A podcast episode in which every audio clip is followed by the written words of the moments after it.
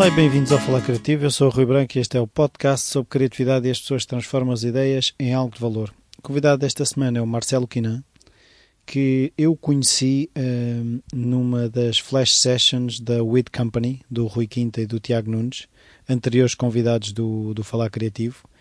E um, o Marcelo uh, teve cá a fazer um trabalho com eles e depois uh, aproveitaram a, a, presença deles, de, do Marcelo cá, o Rui e o Tiago, para fazer uma coisa que eles fazem, que é as flash sessions são conversas sobre design, sobre estas questões que têm a ver com aquilo que eles fazem.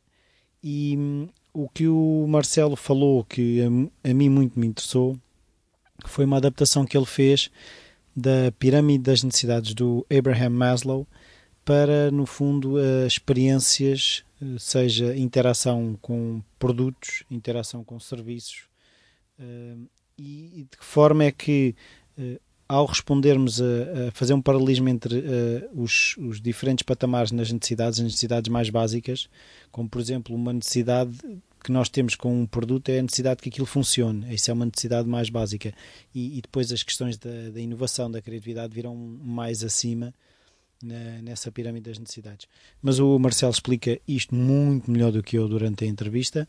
A entrevista foi via Skype, foram quase duas horas de tempo do Marcelo, que ele entretanto voltou para o Brasil e só depois é que eu o apanhei.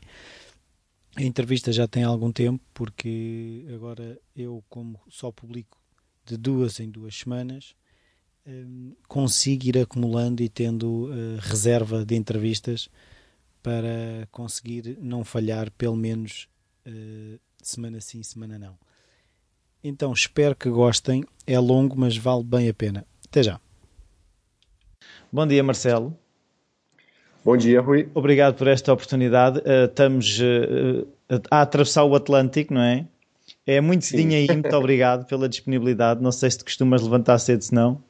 Eu costumo, costumo sim. Eu tenho me, tentado me habituar a levantar cada vez mais cedo. E, e acho que hoje foi um bom teste. um, eu, eu costumo começar por perguntar se a criatividade estava presente na tua infância de alguma forma. Se havia artistas na família, hábitos culturais, esse tipo de coisas. Olha, na minha, eu acho que sim, eu acho que eu acho que na vida de qualquer criança a criatividade está presente. Uh, eu acho que nem todo mundo consegue perceber isso enquanto criança. Eu, enquanto criança, eu tive sim essa a percepção de que ela estava presente uh, através da, da, do meu pai e da minha mãe, né? O meu pai sempre trabalhou com música, sempre trabalhou com artes. E a minha mãe também sempre nos incentivou a, a, a, a buscar os nossos próprios caminhos, as nossas próprias soluções para os nossos problemas.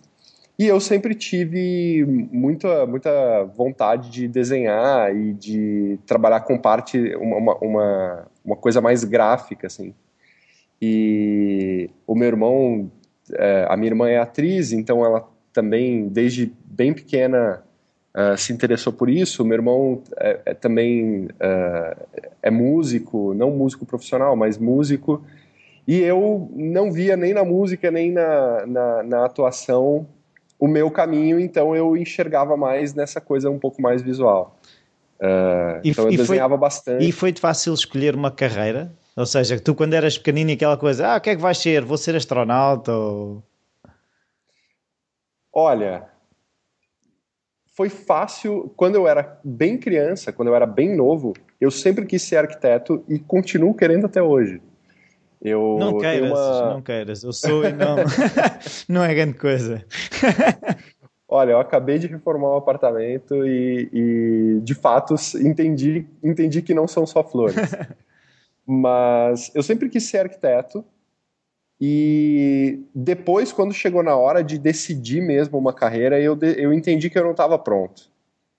E acabei fazendo uma escolha que não comprometesse. Eu escolhi fazer propaganda, mas eu acabei nem cursando, nem, nem fazendo a faculdade. Eu não sou formado, não tenho o que a gente chama aqui no Brasil de terceiro grau completo, né? Eu não, não, não tenho uma formação um curso superior é, completo. Eu cheguei a entrar na universidade, mas não, não completei, uh, porque eu percebi que eu tinha feito uma escolha uh, a partir do que eu não queria e não a partir do que eu queria.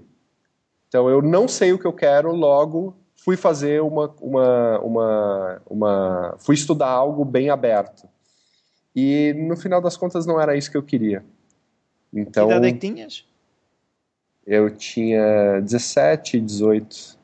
Entrei com 17 na universidade e com 18 eu já saí. E como é que aos 17 anos tens essa presença de perceber, epá, eh, eu sei o que é que não quero, mas não sei o que é que quero, não me vou meter nisto? Eu acho que esse é o ponto, Rui, porque eu não sei qual é a idade que se faz essa escolha é, em Portugal, mas aqui no Brasil eu acho que é muito cedo. Pois, aqui também Você... pedem para te escolher uma carreira aos 15, 16 anos, sim. É, é muito cedo, não, não, não você não está pronto, você não entende o que é trabalhar de fato. Então, eu acho que eu, eu, eu fui junto com a corrente, né, em ter que escolher, mas um ano depois ao viver aquela situação de tentar estudar numa universidade em algo que não era o que eu realmente tinha vontade, eu tive um lampejo de consciência e falei, não, isso aqui não, não vai me levar onde eu quero.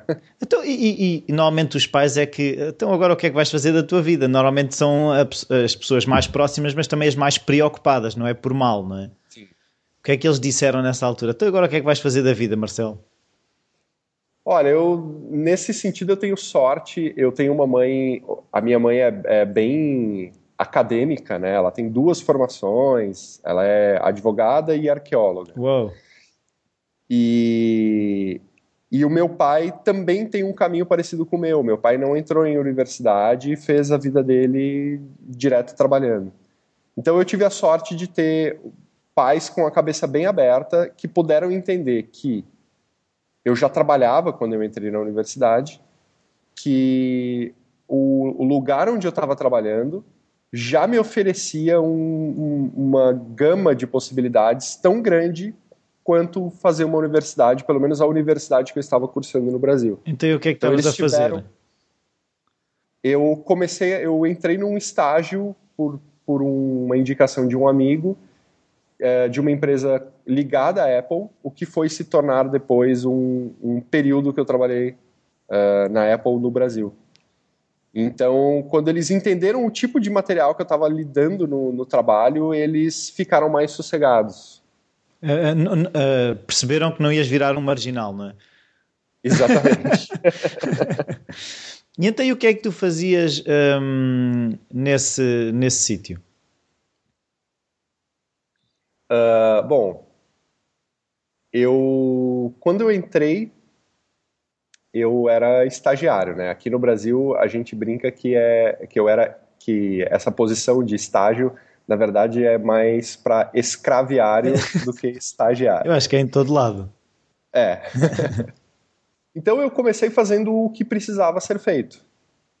Só que eu não tinha capacidade de fazer uh, coisas muito complexas. Então eu fui aprendendo e tive a sorte de ter um, um, um chefe que era na verdade uma pessoa que tem a minha idade, assim, mas que já trabalhava lá há algum tempo, que ele ele, ele, ele decidiu me ensinar a ajudar ele com coisas mais complexas.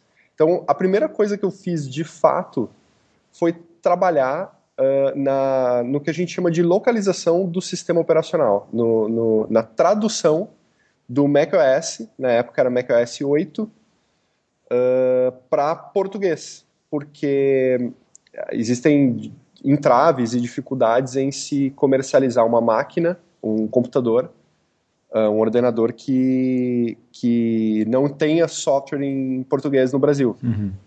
Então, você pode comercializar, mas vai um, um selo gigante dizendo que você precisa de conhecimentos da língua inglesa para operar aquilo. E aqui no Brasil, naquela época, o inglês não era tão difundido assim. Ainda não é, né? No Brasil, se você for falar, se você for pensar que talvez o meu perfil uh, socioeconômico esteja entre 2%, eu represento 2% da população brasileira, é, é meio. É, é, gritante a diferença. E não és então, milionário.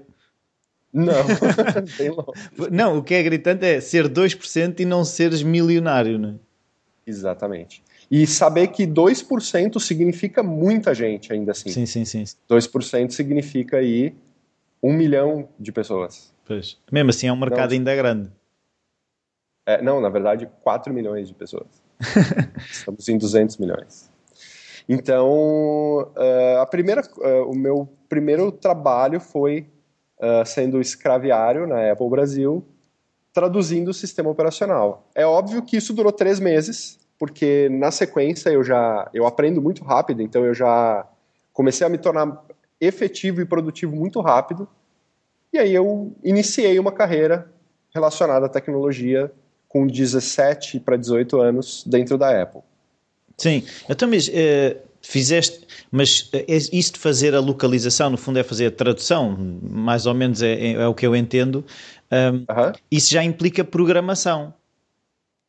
Isso implica um certo nível de programação e de e, e é, uma, é uma por mais que não pareça é uma é uma é um, é um ofício muito visual porque a tradução mesmo era feita por uma empresa contratada que traduzia todas as strings, né, todos os textos que a gente mandava para eles. A gente pegava todos os textos do sistema operacional e mandava para eles num documento e eles retornavam com isso traduzido. Uh, o maior trabalho que a gente tinha era de revisar isso, porque eram pessoas que não entendiam do que elas estavam traduzindo, e de fazer com que isso encaixasse na interface gráfica do, do, do software. Sim. E esse foi o maior, é o maior, é, a maior dificuldade, porque os textos mudam de, de, de tamanho entre português e inglês, isso tem um impacto em tamanhos de botões, tamanhos de janelas, em até organização e layout da, da informação. E isso sim foi um grande aprendizado para mim, porque eu tive que estudar uma espécie de bíblia interna da Apple, que é era o User Interface Guidelines, e com isso eu acabei sendo um dos primeiros arquitetos de informação que eu tenho notícia, porque no fundo, no fundo, o que eu aprendi na Apple foi a trabalhar com arquitetura de, de informação. Pois, então, e como a Apple tem, sempre teve essa, esse lado gráfico e esse lado de daquilo ter que ser bonito e bem desenhado, deve ter sido um desafio, não é? Exatamente. Existe, existem. Assim, eu brinco que para você aumentar o tamanho de um botão na, na no macOS, é, existe um impacto de mexer em seis, sete outras, outras coisas que você nem imaginava. Então, uh, de fato, para deixar ele é, como a Apple desenhou, uhum. era um esforço. E isso também era bom porque te dava uma visão holística do que a tecnologia proporcionava naquele momento. Por exemplo, eu nunca usei no computador os comandos de voz. Mas desde aquela época eu sei como eles funcionam por ter que traduzir eles e redesenhar eles na tela. Então, quando eu chegava em casa, eu sabia que já era possível controlar um computador pela voz. Entende? Sim, sim, sim, sim. Então isso aumenta o espectro de o, o, o espectro de do que é possível, do, do, que você sabe que é possível com a tecnologia. E isso foi fundamental no meu desenvolvimento. Isso no fundo abriu-te horizontes sobre o que é que é possível fazer, e, eh, por mais que não nos, seja, não nos faça falta naquele momento, não é? Exatamente. E inclusive isso era um grande motivo de estresse entre eu e meus amigos, porque meus amigos não entendiam o que eu estava fazendo e não entendiam a importância. A, a, importa, a impor, não a importância do que eu estava fazendo, mas a importância do que estava acontecendo em termos de tecnologia no Sim, mundo. Sim, é isso, a importância de, de, de, de dessa, dessas ferramentas existirem. Exatamente. Então, uh, teve vários momentos de reclusão entre, entre eu e os meus amigos. O eremita por... Marcelo? O eremita, exatamente. Porque é, eu era uma criança ainda, né? Eu tinha 17 para 18 anos. Eu estava completamente fascinado por aquilo. E era difícil dividir isso com alguém que nem sequer acessava a internet ainda. Pois, não, e, e há uma coisa que eu acho engraçada nisso, nesse processo que é, normalmente nessas idades ainda, ainda estamos formatados para esperar que nos deem a, a informação toda uh, e nós só temos que repeti-la. tu tiveste que ir à procura de, da informação. Uh, não, não sentiste tipo aí o cérebro a, a pulsar, quase um, um workout, um treino mental cansativo? Sim, esse, esse, essa sensação de que eu não podia parar, né? Eu tinha que estudar. Uh, ela me acompanha até hoje. Na verdade, quando eu penso em tudo que eu quero estudar ainda, uh, eu, eu, eu, deve ser a mesma sensação da pessoa que pensa que quer ler todos os livros antes de morrer. Assim, eu, eu desde aquela época comecei a entender que eu mesmo poderia fazer a minha própria formação, a minha própria educação, e eu comecei ali e eu nunca parei. Então, essa sensação de que, tá, agora é tudo comigo e depende da minha atitude de correr atrás, ela nasceu naquele momento, porque como desde quando eu era estagiário, sempre fui eu que tive que correr atrás, entende? Então. Foi... Puseram-te o volante nas mãos, não é? Exatamente. E agora conduz. Exatamente. E vem sendo assim. Vem sendo assim, e quando eu olho uh, agora para os meus filhos, por exemplo, e eu penso que daqui 10 anos eles vão estar no mercado de trabalho, eu penso, para eles vai ser muito mais fácil fazer o caminho que eu fiz, e talvez eles até prefiram de antemão. Sim. Uh, porque agora a informação, agora é uma questão de acesso. Você tem acesso, você tem, você tem a informação. Então, me parece que a educação, ela está muito mais em prover o acesso correto e a tradução correta do que aquele paradigma de o professor sabe e os alunos aprendem, né? É, no fundo, eu acho que uh, o papel do professor vai ser a pessoa que ajuda a procurar e que orienta Isso. de alguma forma, uh, não tanto o dono do saber como era antigamente. Exatamente. Porque a curiosidade é, o motor, não é? É aquilo que eu percebo também para aquilo que me estás a dizer. A curiosidade é o motor para Sim. aprender. Até e o que é que fizeste a seguir? Uh, bom, eu fiz um, eu tive esse período então de foram dois anos e pouquinho uh, na Apple aqui no Brasil e depois disso eu eu fui trabalhar com o, o mercado de internet estava começando a nascer no Brasil, uhum. tá? Só para colocar isso em, talvez numa escala de tempo. Uh, a internet comercial no Brasil nasceu em 95. Isso era 97 para 98. Então eu saí disso e fui trabalhar com internet.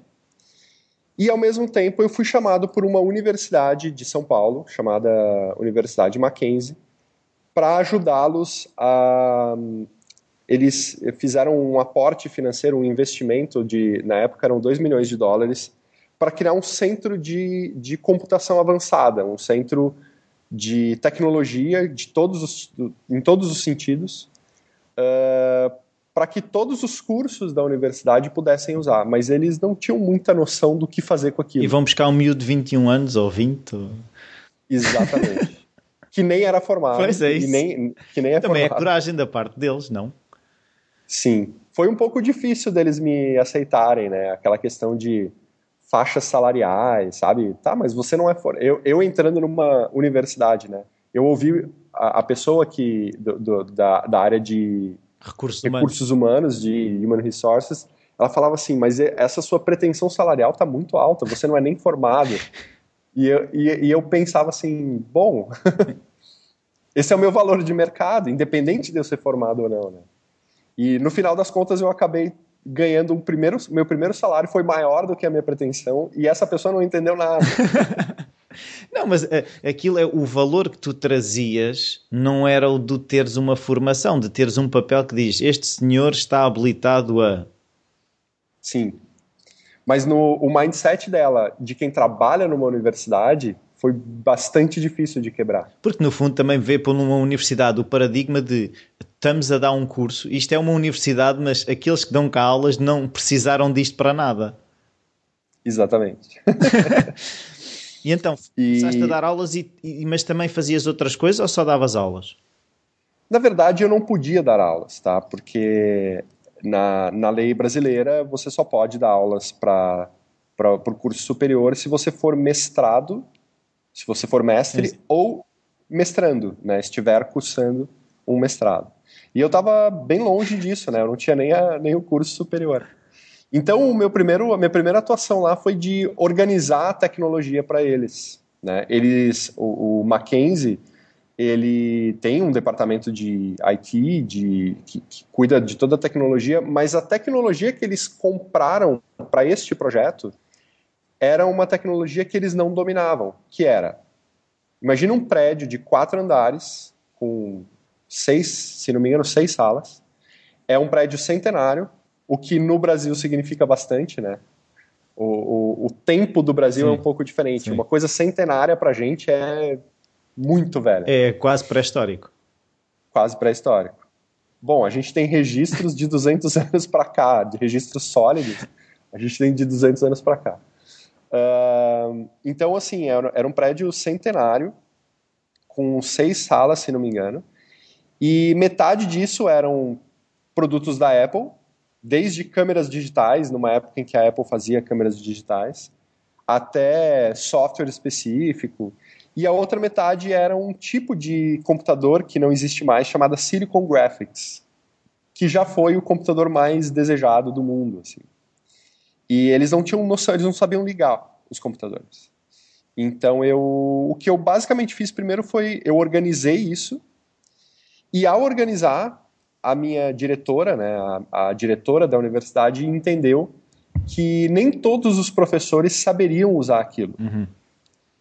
E foi aí que eu comecei a trabalhar com aulas, porque eu comecei a ajudar os próprios professores do Mackenzie a inserir a tecnologia, aquela tecnologia no curso deles, sem uh, mantendo a qualidade que eles queriam, mantendo o fluxo da aula e etc. E esse foi um grande aprendizado para mim, porque eu entendi que eu podia dar aulas tão boas quanto aqueles professores, independente do meu de ter estudado ou não. E eu já vinha com a tecnologia já integrada, já embutida. Sim. E eu de fato comecei a dar aulas. Eu comecei a dar aulas, eu eu passei a dar aulas dentro. Uh, uh, existia uma professora lá, que era a professora Márcia, que ela me chamava para dar aulas no lugar dela, mas com ela acompanhando. Então, eu não tinha nenhuma responsabilidade perante o Ministério da Educação, mas eu estava livre para fazer o que eu quisesse. E, de fato, dei aulas dentro da universidade, alguns semestres. E uma das curiosidades é que, em uma das turmas que eu dei aula, eu tinha um dos meus amigos daquela época de reclusão, vamos dizer assim. É, é, e que era bastante engraçado, assim, claro. assim, porque é, é, eu tinha a mesma idade que ele e eu estava lá dando aula para ele na universidade e isso não fez o menor sentido. E mas tiveste que ser mais vidas. duro com ele, não é? não, mas uh, o que eu quero, também uma coisa que eu gostava de perceber é o que é que tinha na cabeça, porque normalmente uh, a maior parte das pessoas, eh, nas quais eu me incluo, há aquela coisa do eh, síndrome do impostor. Tipo, quem és tu para, com 21 anos, estar a dar aulas numa universidade em que é a professora catedrática que está ali ao lado a assistir, tipo, não vais tu dizer mais nada, mas pronto, ela não está a dar aula. O que é que tu pensavas para. De que forma é que tu validavas a tua, o teu saber internamente? Eu, sendo bem sincero, eu não validava o meu saber. Sendo bem sincero, o que eu fazia era eu falava das coisas que eu tinha certeza, independente disso estar validado ou não, até porque não haviam muitas pessoas ou órgãos ou universidades que poderiam validar o que eu estava falando próximos a mim. Então, era uma questão assim, eu, por exemplo, comecei a dar aulas de, de arte digital. Isso era uma coisa uh, muito pouco falada. Tudo bem, desde o Andy Warhol com o Amiga, uhum. já se fala em arte digital. Mas uh, isso não é um assunto muito fácil de você conseguir sequer conversar, ainda mais há quase 20 anos atrás. Claro. Uh, então, eu não, eu, eu não tinha a sensação de validação, eu tinha a sensação de improviso. Uhum. Então eu estava improvisando o meu melhor, deixando claro que aquilo era um terreno em formação, E não via verdades absolutas? Não via nem de perto verdades absolutas. E eu estava ali muito mais numa tentativa de traduzir o que estava acontecendo com do que de fato uh, é, colocar verdades e que por serem verdades têm que estar validadas por alguém, nem que seja por mim mesmo. Então, eu estava muito mais tentando traduzir. E isso foi uma coisa que desde cedo eu te, essa essa é uma característica que desde cedo eu tenho, assim, eu eu sempre eu, eu, tô, eu, eu me considero um bom tradutor. Tem pessoas que me acionam às vezes para que eu explique o que está acontecendo, sabe? Aqueles amigos que falam, vamos tomar uma cerveja porque eu não estou entendendo o que está acontecendo na minha vida. Eu tenho um pouco essa capacidade de tradução e era isso que eu estava fazendo ali. Eu estava menos uh, uh, trazendo algo que já estava sac uh, sacramentado e consagrado e mais passeando em cima do que estava acontecendo no mundo, entende? Não, mas há uma coisa que normalmente acontece assim, só, só um para se conseguir explicar, normalmente aquele conceito se diz, explica-me como se eu tivesse 3 anos. Para conseguir uhum. explicar uh, uh, a esse nível, tem que haver um entendimento profundo daquilo que estamos a dizer, porque quando nós não entendemos, nós não somos claros a passar a mensagem, certo? Sim, certo. Ou seja, tu tinhas de ter um entendimento já bastante grande, não é só traduzir por traduzir. Claro. É, eu sentia que aquilo que eu estava falando clicava em mim. Eu, eu, aquela sensação de eureka interna, né? Do tipo, tá, eu entendi a importância da usabilidade dentro dos dispositivos digitais. Então, isso clicou em mim no período que eu tive na Apple. Isso, uh, eu, eu, eu, eu tive o, o salto de qualidade ao absorver essa informação. Então, eu tinha uma certa propriedade em cima disso. Uh, quando eu falava sobre isso, uh, a, a, o que me fazia falar com clareza era essa, essa, essa, esse clique. Então eu não sei se eu estou conseguindo Sim, me explicar no fundo, muito no bem, fundo mas... era porque acreditavas naquela, naquela mensagem. Também tinha isso. Sim, exato. Porque viste a funcionar, não é? É, eu, eu, eu brinco que eu tive uma eu tive uma possibilidade de enxergar através de uma fenda e eu tirei tudo que eu pude daquela fenda. Então, uh, essa foi a certeza que me fez traduzir de uma forma boa. É claro que eu foi a primeira vez que eu tentei. é, exatamente.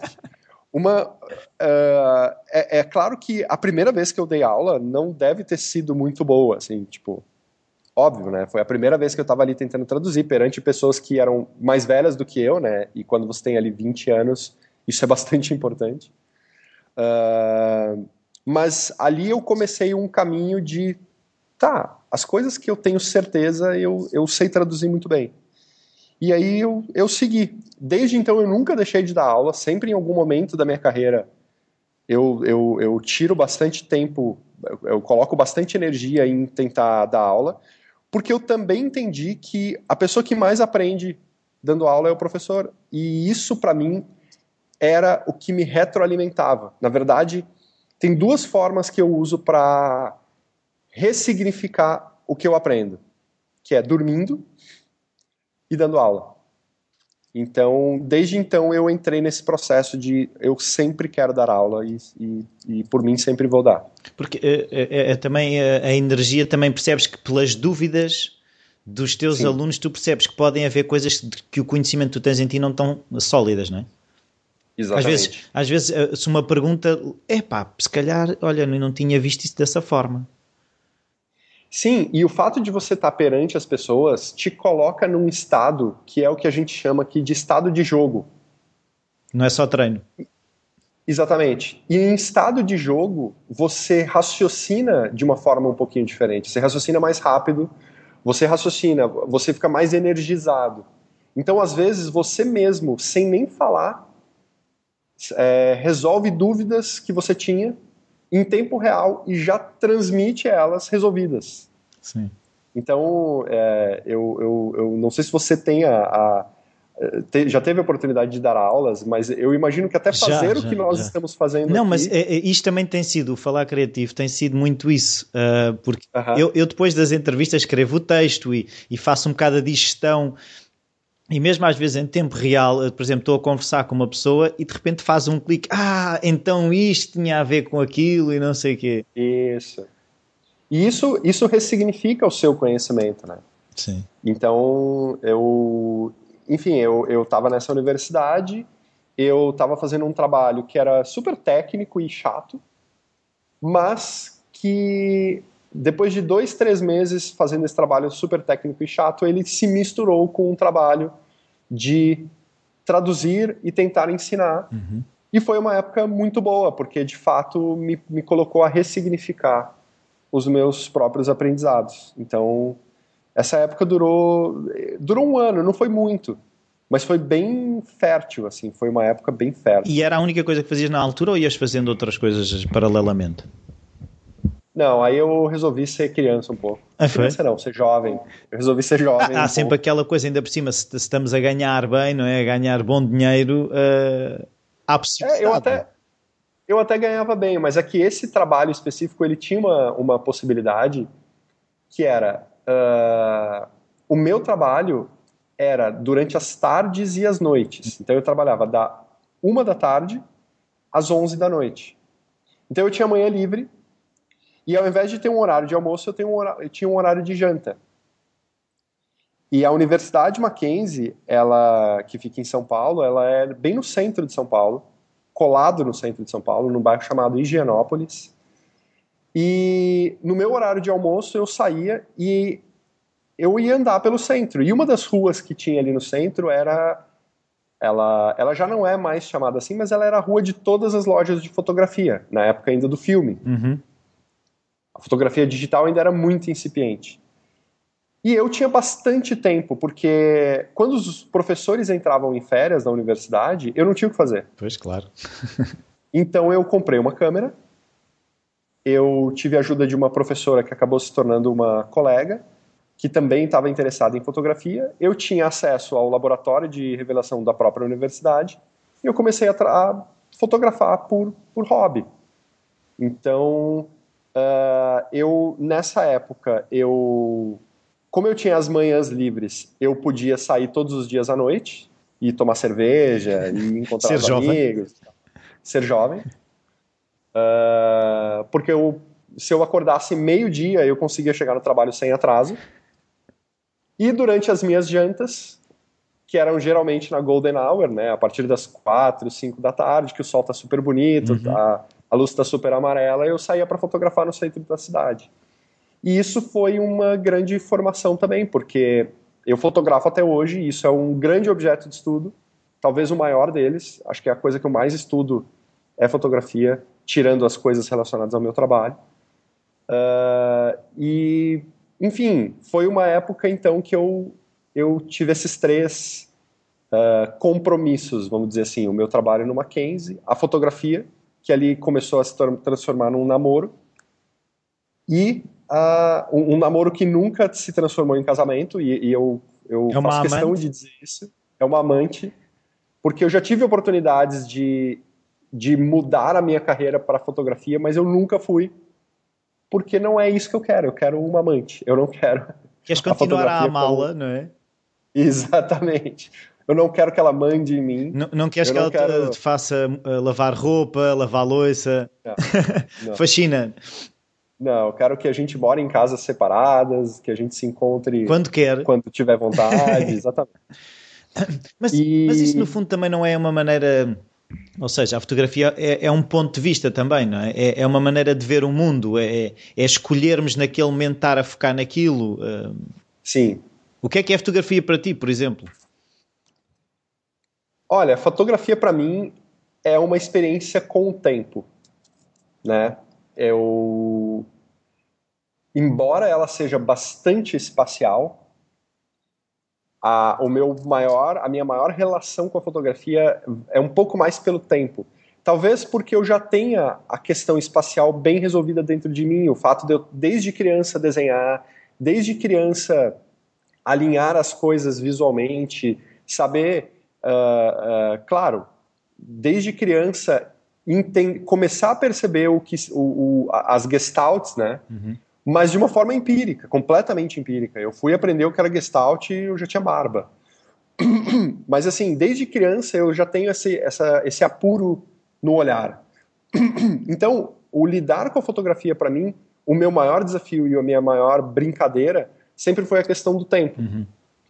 E, e, isso é curioso, assim, porque eu, o meu pai sempre me incentivou a escrever as coisas, né? Meu pai também escreve.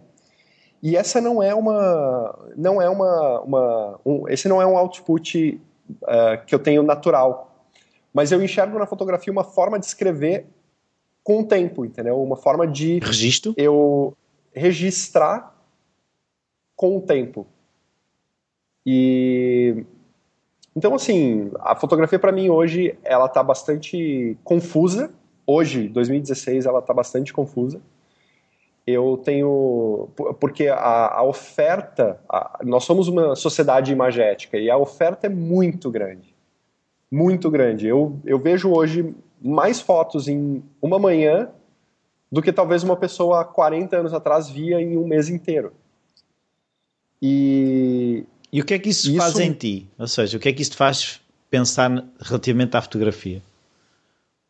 É bom, é mau? Isso, uh...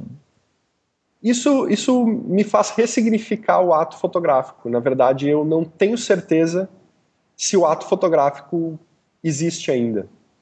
Porque a partir do momento que todo mundo tem uma câmera, e isso assim, eu, eu, eu, eu, tô, eu estou repetindo vários pontos que eu absorvi de várias leituras. A partir do momento que eu tenho uma câmera que é basicamente um registro da minha vida, um life logging device, alguma coisa assim, uh, talvez o ato fotográfico tenha se perdido. E eu vejo isso em mim, o resultado disso em mim, da seguinte forma: tem fotos que eu não ouso tirar com o meu telefone. Por uma questão muito simples, que talvez pareça idiota para quem estiver ouvindo. Mas com o telefone, você não entra num universo à parte, como numa câmera em que tem um viewfinder, que você tem que fechar um olho e colocar o outro olho lá dentro. Com o telefone, eu fotografo à distância e eu ainda estou na realidade. Eu estou na realidade que eu estou fotografando com o meu telefone. Quando eu estou com a minha câmera. Não sou eu, eu que estou a ver, é o, é o, telefone que está a ver, é isso? E, exatamente. E eu ainda estou em três dimensões. Né? Porque eu estou com meus braços afastados de mim, eu estou vendo tudo em três dimensões ao meu redor e uma visão bidimensional na tela do meu celular. Quando eu estou dentro do viewfinder da minha câmera, eu não estou mais em três dimensões, eu só estou em duas dimensões. E essa diferença, para mim, é um dos resquícios do antigo ato fotográfico. Então, eu tiro fotos de tudo, de todos os dias, de, de, de, por exemplo, eu trabalho bastante com post-its, as minhas paredes são forradas de post-its. Eu tenho fotos dessas paredes diárias. Não sofres desse mal, não é? Como aquela malta da WID, não é? Exatamente. Sofremos juntos, inclusive, porque tem vários desses post-its que são em conjunto, são paredes compartilhadas com eles. Mas, enfim, uh, eu tenho fotos diárias, fotos de coisas que eu enxergo na rua e etc.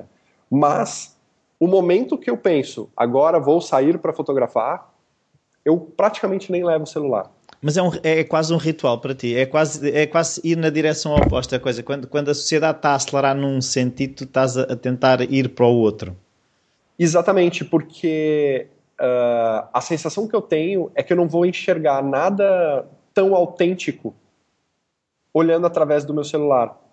Porque no meu celular eu vou estar vendo já a realidade em três dimensões e uma simulação dela bidimensional Uh, e, e, isso, na minha, na, no meu sentimento, isso freia um pouco a minha capacidade de enxergar o meu ponto de vista, o meu tempo, né? Não, e tu se fores ver então agora até a outra questão que é, a, a, se formos pegar até no extremo que é a selfie, é tu estares-te a pôr do outro lado. Sim. É, é, é isso então é que uh, eu sei que sempre se fez autorretrato, mas nunca claro. foi uh, da forma abusiva quase como se faz hoje. É, eu é que Sim. quero estar nas fotografias, eu não quero ver nada, eu quero ser visto. Sim. E, inclusive, esse é um critério que eu uso quando alguém uh, me, me segue no Instagram, uma pessoa que eu não conheço muito bem. Eu tenho uh, alguns critérios que eu olho e falo, vou seguir ou não vou seguir. Um deles é a quantidade de selfie. Porque a quantidade de selfie é essa pessoa querendo dizer para os amigos dela o que está acontecendo com ela. E se é uma pessoa que eu não conheço muito bem, isso não me interessa. Claro, claro uh, se, o, se um grande amigo meu tiver repleto de selfies, eu vou seguir, óbvio, porque eu, eu faço parte desse claro. círculo, entende? Uhum. Mas, por exemplo, tem algumas fotos minhas que estão publicadas em, em alguns uh, em alguns sites de stock photos uh, é, é, abertas, né, uhum. né, em Creative Commons, e, e eu acabo tendo bastante seguidores de lugares que eu não conheço, pessoas que eu não conheço. E esse é um dos critérios, assim, o quanto essa pessoa que eu não conheço tira de selfies, porque a selfie, ela é para um círculo mais íntimo, na minha visão, uhum. né? Então, acaba sendo um dos critérios aí, um critério, um critério, empírico. Na verdade, eu falei isso em voz alta pela primeira vez agora. Aqui é, é exclusivo. É um não, mas, mas eu acho que mas isto também revela muito também a visão que temos do mundo, não é? Um, se tivermos para fazer aquilo que no fundo tu fazes, eh, é preciso estar disponível para o outro, para o ponto de vista do outro. Uh, se nós Sim. estamos na selfie, não estamos disponível para o ponto de vista do outro, uh, estamos virados para nós. Um, eu, tu, tu, quando cá estiveste, um, falaste numa coisa que eu achei muito interessante, que foi um, o funcional não chega para a vida. Uh, quando é que isso surgiu? Ou seja, foi logo nos tempos em, em que tiveste de mexer no, no user guide da Apple? Foi justo nessa época. Porque Uh, um dos grandes entendimentos que eu tive, um dos grandes acessos que eu, que eu tive trabalhando com isso na Apple foi que uh, um dos papéis da Apple sempre foi o de desmistificar a tecnologia. Né? E isso, hoje, com as biografias do Steve Jobs, os filmes, etc., isso fica muito claro. Naquela época, o Steve Jobs era um cara que era um que fundou a empresa que eu trabalhava e eu nem sabia direito quem ele era. Não era superstar. E... Não, ele até era superstar, mas o acesso à informação era diferente, né? Por exemplo, o primeiro streaming que eu vi de um evento que eu vi ao vivo em streaming foi o, o, o famoso keynote quando o Steve Jobs voltou e o Bill Gates apareceu no telão, que todo mundo vaiou. Aquele keynote eu vi em streaming em tempo real, numa janelinha do tamanho do meu polegar, em que falaram: esta mancha é o Steve Jobs. Uau! Mas assim. Uh... Então, assim, depois eu vim a entender que que era ele o responsável por essa desmistificação, conhecendo um pouco mais a história. Pouco depois, um ano, dois anos depois, uhum. eu vim a entender isso.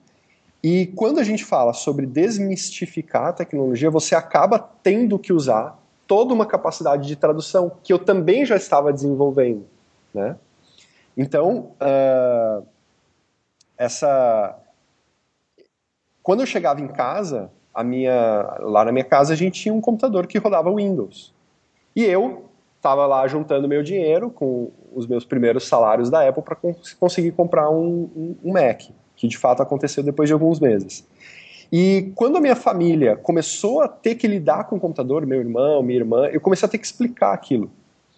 Então, muito cedo, desde ali dos primeiros seis meses na Apple, eu já entendi que a pessoa entender o que, que ela tem que fazer sem ter que ler um manual é vital para qualquer coisa. E isso não é só função.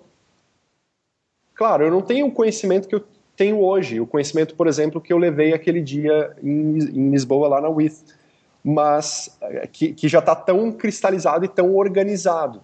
Mas esse conhecimento já estava ainda embolado e empírico lá atrás, uhum. que é o conhecimento de que as pessoas estão se relacionando com isso, é uma relação no final das contas. Por mais que seja um, um, um, um pedaço de matéria com um processador de areia, de silício, operando, quem fez isso é um ser humano, foi um ser humano, e esse ser humano está expresso aqui em uma série de controles. Então, desde aquela época eu usava a metáfora do submarino. É, é difícil você pilotar um submarino porque ele não é user-friendly. né? Você tem que dar a coordenada do míssil. Você não vai lá com o mouse e fala, ou com o joystick. Talvez hoje, eu não sei Sim. como é hoje. Mas eu imagino. Se calhar que... até com comando de voz. É, exatamente. Então, assim, uh, eu fazia uma distinção muito grande entre coisas que eu chamava de interfaces militares, uhum. que é aquela coisa que tem redundâncias de ordem, você aquela coisa de dois generais terem que apertar, abrir a chave e apertarem o botão ao mesmo tempo, uma coisa super protocolar, versus um sistema que você nem, nem sabe que você está usando, você esquece que está usando. Então, eu entendi que sim, isso tangencia a função, mas isso está mais para o lado da forma. E então, forma e função são, na minha visão, forma e função são polos diferentes da mesma esfera. Uhum. Não são coisas diferentes, são aspectos diferentes da mesma coisa. Até de que forma é que tu e... Eh, agora uh, pões isso no que fazes? Eu depois quero voltar para trás, que há umas coisas que ainda quer saber, como é que tu foste pa parar às agências de publicidade e essas coisas assim, mas pronto, para já agora queria saber como é que usas isso no teu dia a dia. No meu dia a dia, basicamente em tudo, assim, desde Uh, por exemplo, a gente trabalha bastante com post-its e o post-it ele tem uma função de cristalizar um raciocínio. Uhum. Ele não deixa que um raciocínio seja esquecido por um grupo de trabalho. Ele está ali registrado de uma forma rápida. Mas ainda assim ele tem essa, mesmo tendo essa função, se ele tem uma forma que ajude ele a desempenhar essa função, ele desempenha melhor. Por exemplo, eu tenho muitos post-its aqui que, uh, obviamente, não vai fazer sentido eu mostrar porque estamos num podcast, mas eu tenho muitos post-its aqui que são desenhados. E desenhar num post-it, para mim, é, uma, é, um, é um treino diário de forma versus função. Porque eu poderia só escrever. Entende? Mas não capta aquilo que tu querias transmitir, é isso? Exatamente. E esse é um exemplo ínfimo. Uhum. Eu posso te dar um outro exemplo que é, uh, hoje nós temos a No One, que, que, que é uma empresa bastante parecida com a With, uh, aí de Lisboa, do Rui e do Thiago, que a gente acaba trabalhando, uma boa parte do nosso trabalho é o que a gente chama de hidden innovation, é a inovação que não se vê na, na no supermercado, no produto final é a inovação de métodos, de processos, de canais de distribuição, coisas que são da empresa para dentro. E a nossa entrega, geralmente, ela é um pôster em tamanho A0, impresso, com um layout, um design bom o suficiente para que as pessoas queiram pendurar isso na parede delas. Então, a gente trabalha com hidden innovation, a gente trabalha com processos e muitas vezes a entrega disso é uma peça de design. Por quê? Porque se eu entregar um Excel ou um Word com tudo isso detalhado e descrito, a função pode até estar sendo contemplada ali, mas a forma não, porque ninguém vai ler mil páginas depois de um mês que o meu trabalho acabou. Mas se o meu trabalho for um pôster bonito o suficiente para as pessoas terem na sua sala de trabalho, e esse é só um exemplo, sim, sim. nem tudo é, é, é, a gente consegue gerar um pôster. Mas enfim, uh, se, se, se, cada vez que a gente redesenha um processo de uma empresa, isso virar um pôster e as pessoas puderem olhar aquilo o tempo inteiro com, e, e for gostoso de olhar, eu tô, é, essa é a típica coisa que me traz a forma para o meu dia a dia hoje. Dentro de várias outras coisas, desde o sistema financeiro que a gente usa, que eu tô lá tentando deixar ele bonito, porque simplesmente deixar ele, tornar ele bonito vai facilitar o trabalho de todas as pessoas que usam ele aqui na nossa empresa. Uh, enfim, em tudo que eu puder, eu vou tentar trabalhar nessa user experience, que é a junção de forma e função. Né? Eu, eu costumo dizer bastante que a user experience é ser feliz como usuário. E para você ser feliz, tem que ter essa parte da forma. Tem que tem que ter, é completo, entendeu? Não é só a função. É. Então eu sou uma pessoa que vou tentar fazer a melhor user experience em qualquer coisa que eu estiver criando. É, é uma coisa engraçada que é, nós não nos conseguimos apropriar de células de Excel, mas nós conseguimos tornar nossas uma imagem que nós vemos, passamos a, a ter aquilo presente, nem que seja um flash, e quando nos lembramos, lembramos, não nos lembramos de, ah, na célula G7 estava escrito... Ah. Não é? Eh, eh, e outra coisa que eu acho engraçado, tu estás aí a falar nesta questão dos processos e gerar um póster. Outro dia ouvi o fundador da Duolingo, aquele site de aprender uh, línguas, Sim, uh, que é a, a, aplicação, e ele estava a dizer que quem nunca fez não sabe a dificuldade é quando te pedem a um CEO ou mesmo alguém numa empresa desenha o esquema da tua empresa. O conseguir desenhar como é que a empresa funciona é complicadíssimo. E, e, e aí eu acho que isso, isso que tu estavas a dizer, de conseguir que um processo vir um póster, tem um valor eh, brutal. Eh, Sim. E, e, e, é os clientes procuram-nos por isso também, ou seja, pela essa, por, por essa simplificação que no fundo é valorização. Sim.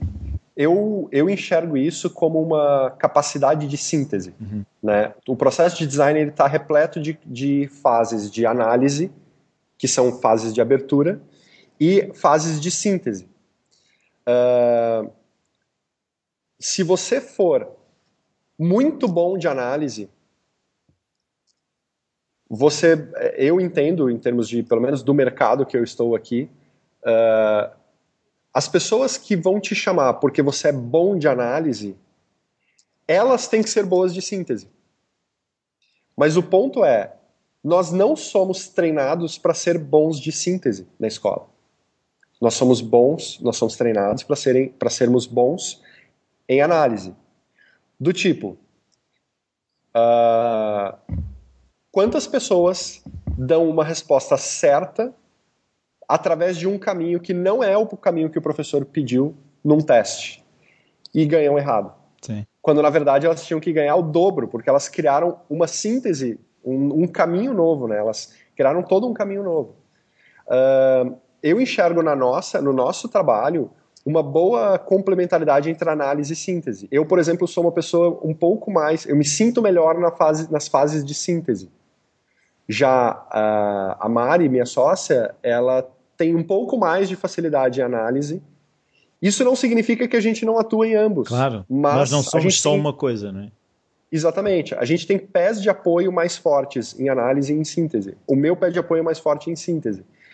Isso, quando você está trabalhando com um cliente, a grande maioria deles não tem essa camada de síntese, não tem essa parte de síntese muito. São folha bem... de Excel. Exatamente, são mais analíticos. Uhum. Então, uh, quando a gente já entrega, quando, se a gente fosse entregar um Excel ou mil páginas de um Word com um diagnóstico, a gente estaria entregando a análise com uma síntese no final. Uhum mas que o processo de consumir aquilo tudo envolveria toda uma análise de novo, toda uma síntese de novo. Quando eu consigo sintetizar isso numa peça de design qualquer que seja, não necessariamente num pôster, eu já estou fazendo esse trabalho para ele. Eu entrego a análise, vai lá um keynote, um PowerPoint com toda a análise, mas a grande entrega já é sintética. Uhum. E eu acho que isso é uma reverberação, conectando com a nossa conversa, dessa, pelo menos em mim, eu enxergo em mim, uh, dessa, dessa vontade desde criança de trabalhar com o visual. Justamente por isso, porque quando você raciocina de forma visual, é um raciocínio que já é sintético. Você pensa de forma analítica e desenha de forma já sintética. Já, já então, há uma digestão. Exatamente. A digestão é no braço, né? Eh, então, já agora, eh, isto agora estamos. Eh, mas eu já agora queria perceber, é, por exemplo, como é que vocês têm o processo, está, o vosso processo já está bem estruturado, ou seja, se chega um cliente, o que é que é primeiro feito? Como é que vocês atacam um projeto? Uh, o nosso processo ele é, ele é um processo clássico de design em que a gente começa entendendo uh, a situação, uh, entendendo todas as possíveis visões do, de um problema, uh, aprendendo com essas diferentes visões. Então, para isso, a gente usa muito grupos de trabalho com diferentes expertises. Então, a gente já teve desde antropólogos, sociólogos, economistas, uh, pesquisadores em trabalhos, para ter é, financistas, pessoas que trabalham com o mercado é, é, financeiro. Uh, a gente tenta ter essas diferentes visões para poder aprender com essas visões e formar a nossa visão sobre o problema, uhum. que aí já é uma síntese, uhum. para depois ter também de forma colaborativa em grupos de trabalho. Uh, diferentes visões sobre o, o, possíveis soluções, todas as possíveis soluções que a gente conseguir imaginar, e devagarzinho ir prototipando e testando essas soluções para ver qual se mostra perante o usuário a melhor uh, saída. E é, é, um, é um processo clássico do design. Né? Uh, a diferença é que a gente não tenta aplicar isso à risca. Uhum. Às vezes, em, em determinados. A, a, gente tem uma inteligência em background que está sempre questionando o método. Será que. Tá, será que a gente tem que passar por tudo isso? Porque, para mim, já está claro. Né? Então, existe um. um, um, um para quem já trabalhou bastante com o processo do design, uh, eu diria que o nosso processo de trabalho é o processo do design. Para quem é novo no processo de, do design, eu diria que a gente é, trabalha às vezes como hacker do processo do design. Uh, porque a gente está sempre. A gente tem um, um, termo, a gente em português, aqui em, em, no Brasil, a gente adora criar verbos, né? Então a gente brinca que a gente está sempre hackeando os nossos próprios processos. Então eu vou te, eu estaria mentindo se eu te dissesse que a gente tem um processo super bem definido, sólido, que funciona igual todas as vezes. Não. A gente tem uma espinha dorsal que a gente hackeia para cada situação. Uh... E essa espinha é um processo normal de design thinking, de pensamento divergente, convergente, testes, voltar atrás? Sim, não só do design thinking, tá? A gente tem estudado bastante uh, biomimética, que é uma, um outro processo. Bio? Biomimética, biomimicry. É que é tentar resolver problemas um pouco diferente do, do design thinking. Né? O design thinking é, ele conta muito com a presença do usuário. Uhum. Né? São problemas é, relacionados a usuários. E às vezes você precisa fazer uma, uma máquina, uma fresadora, não sei como Sim, é uma fresa. Uma fresa melhor.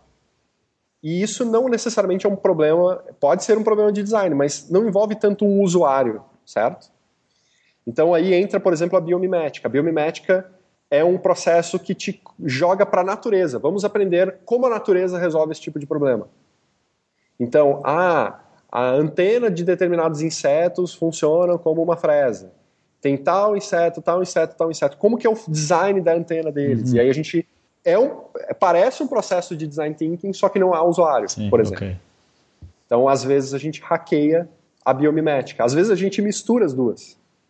E tem outros métodos, tem raciocínio paralelo, tem, tem vários outros métodos que a gente está estudando e hackeando para montar. Então eu diria que o nosso processo de trabalho é hackear essas metodologias e não as metodologias em si. Okay. Mas tem alguns elementos que estão sempre presentes, como convergência, divergência, análise, síntese, uh, fazer um reframe do problema, né? É, é, redefinir o problema, uhum. isso está sempre presente.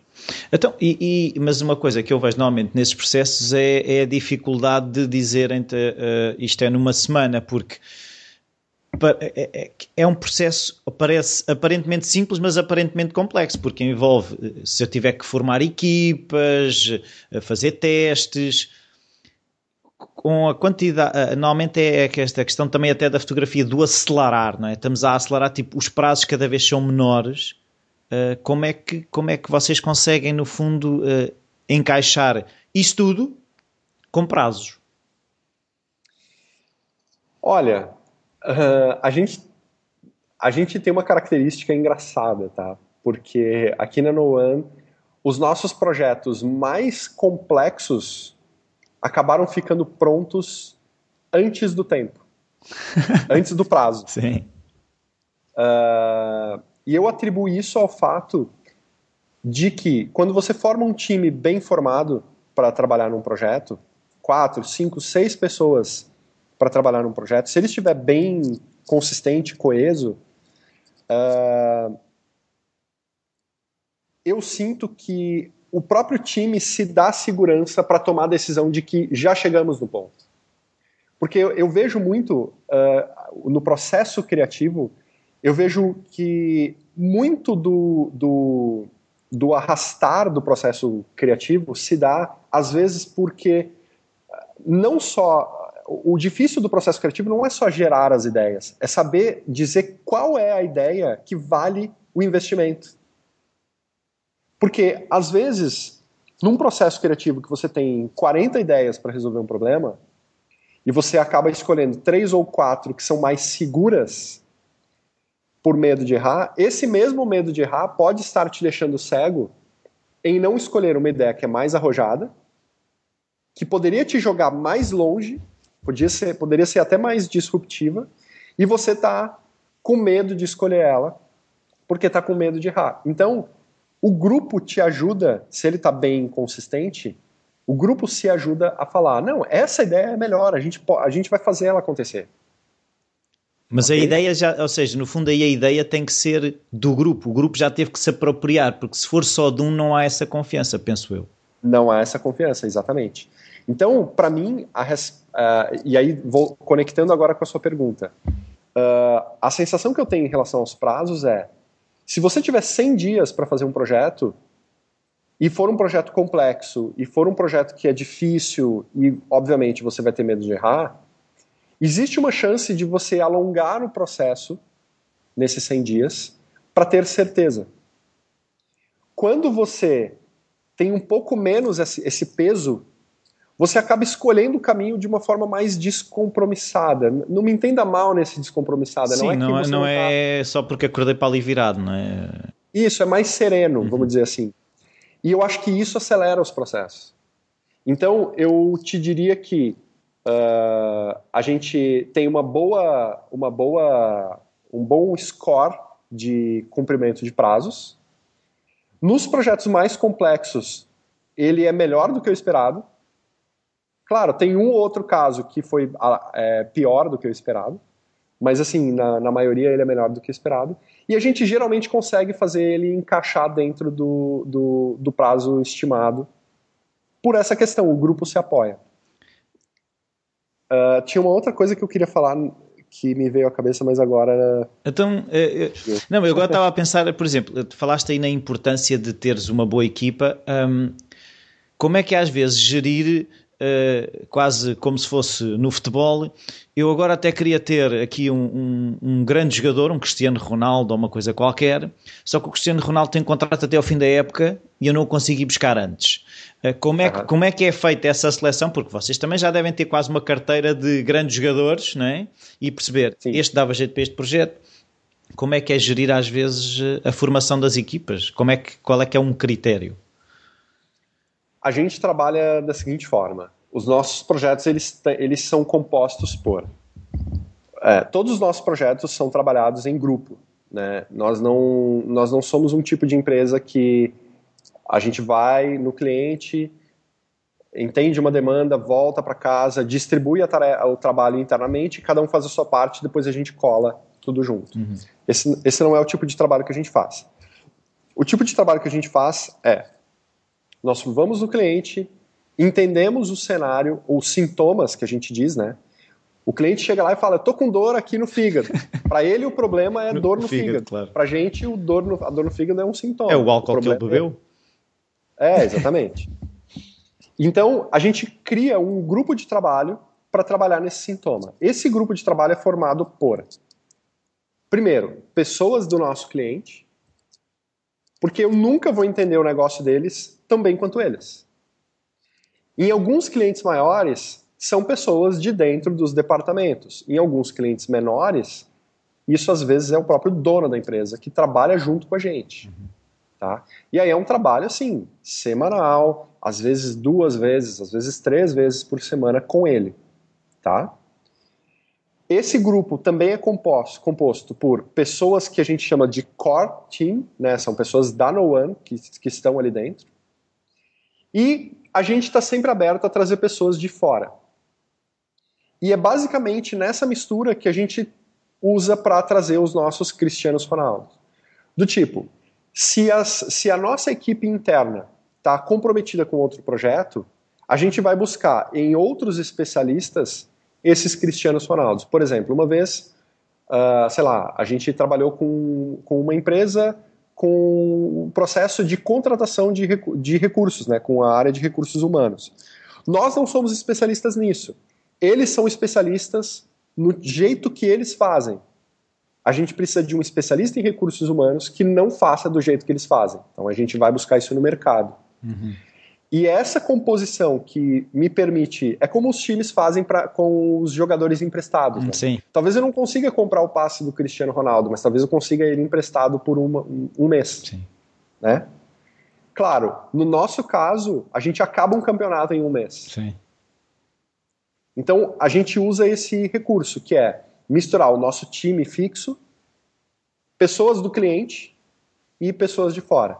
Assim a gente consegue acertar o time. A gente não acerta sempre, existem times que funcionam melhor, times que funcionam pior. Existem times que funcionariam bem para um determinado tipo de projeto e calhou de estar em outro tipo de projeto. E a gente vai gerenciando. É uma, aí é uma questão da, da, da gestão do, do, do, projeto. Mas há alguma característica que já tenhas percebido que faça, uh, que torne uh, um bom team player? Já. Uh, um dos principais é saber se autogerir. Uh, a gente está vivendo, pelo menos aqui no Brasil, uma ruptura mercadológica que é as pessoas reclamam que ganham mal, que não conseguem ascender no seu, no seu trabalho, né, subir no seu trabalho, e que elas estão confinadas a um quadrado. Uhum. E quando elas vêm trabalhar com a gente em que não há o quadrado, não há a pessoa acima, onde ela, onde ela geralmente é uma fonte de conflito. E, e de uma certa forma, nós pagamos um pouco para esses projetos, a gente paga um pouco a mais do que o mercado. Ou seja, quando a gente tira todos os problemas dela, a gente acaba enxergando que nem todo mundo está pronto para trabalhar se autogerindo. Então, uh, as pessoas reclamam de ter sempre alguém que está mandando nelas, mas quando você tira esse elemento, elas buscam esse elemento. Porque se formos Porque voltar elas... ao início da conversa, as aulas vêm daí. Exatamente. então, assim, de uma certa forma, uma das maiores, um dos maiores desafios é buscar pessoas que saibam se autogerir do tipo, temos um problema a resolver, uma, uma tarefa a resolver no grupo. As pessoas têm que buscar, elas têm que buscar resolver essa tarefa, elas não têm que esperar essa tarefa ser designada para elas. Esse é um dos grandes desafios que a gente vê. Uh, um outro grande desafio é o desafio da colaboração. Porque nós não fomos muito ensinados a colaborar. Não devemos copiar nem deixar copiar, não é? Exatamente. Nossas notas geralmente são individuais, nós somos promovidos individualmente, mesmo que o nosso trabalho seja fruto um fruto coletivo. Uhum. E existe o que se chama de colaboração no mercado e existe o que a gente chama de colaboração real. É, nem todo mundo sabe colaborar. Então, nem todo mundo sabe ouvir, nem tá... aí entra todos aqueles nem todo mundo que todo mundo conhece. Mas uh, essa é, esse é um outro desafio que a gente enxerga nessa, nessa formação de, de times. Uh, e assim, às vezes a pessoa tem certeza que ela sabe, sabe, sabe colaborar. E é, e é, e é, é, é verdadeiro, é verdadeira essa certeza. Ela não está nos enganando, ou ela, na verdade, ela acha que colaborar é aquilo que ela tem certeza que ela sabe fazer entende? E esse é um grande desafio porque é um, é um impacto não é, prof, não é no profissional das pessoas, é no pessoal das pessoas. Então tem que haver uma imagem, como é que eu dizer, teremos que estar, no fundo, não queria usar o termo, mas quase bem resolvidos nós próprios, ou seja, porque uh, em grupo surgem sempre eh, questões de, de, se calhar até de valor de eu achar que ah, eu, valho, eu valho mais que tu e, e o que é quem és tu para me dizer agora que a minha ideia não vale nada esse tipo de coisas, não é? Terão que ser pessoas já muito resolvidas também, não? Sim, e abertas. Se não bem resolvidas, que estejam abertas, mais abertas, que ainda tenham elasticidade para experimentar outras formas. Uh, porque, de fato, nós mesmos estamos aprendendo a colaborar. Nós, uh, uh, eu, eu posso dizer que todos os meus trabalhos, toda a minha vida profissional inteira, eu tenho já quase. Eu já tenho 20 anos de trabalhando e a minha vida profissional inteira foi em ambientes em que a colaboração já era nesse novo, nesse, nessa colaboração real. Uhum. E eu ainda tenho muitas dificuldades. Então, eu não diria que existem muitas pessoas bem resolvidas com isso. Claro, elas existem, mas elas são animais raros. eu diria que uh, se você estiver aberto a feedbacks, se você estiver aberto a uma pessoa do seu grupo dizendo, cara, eu acho que você não está colaborando bem aqui, e você entender que isso não é uma ofensa. E, e é reconhecer, é... ok, e então reconhecer. tens alguma sugestão para que eu possa colaborar melhor? Isso. Se, se esse tipo de ambiente tiver criado, as pessoas não precisam estar prontas para isso, elas podem estar uh, no, no, uh, no, caminho, na evolução. E como é que Até vocês promovem isso na No One, por exemplo? A gente usa muitas técnicas de feedback e de check-in e check-out, né? Nós temos uh, rodadas de feedback check-in check-out diárias. Então, nós estamos num grupo de trabalho. Uh, todo dia de manhã a gente fala um pouco sobre como a gente está se sentindo para aquele dia de trabalho. E todo fim de período, né? Às vezes é todo fim de manhã e tarde, ou às vezes todo fim do dia, a gente trabalha com. É, é, uma técnica bem simples, é quase rudimentar, mas ela é muito impactante.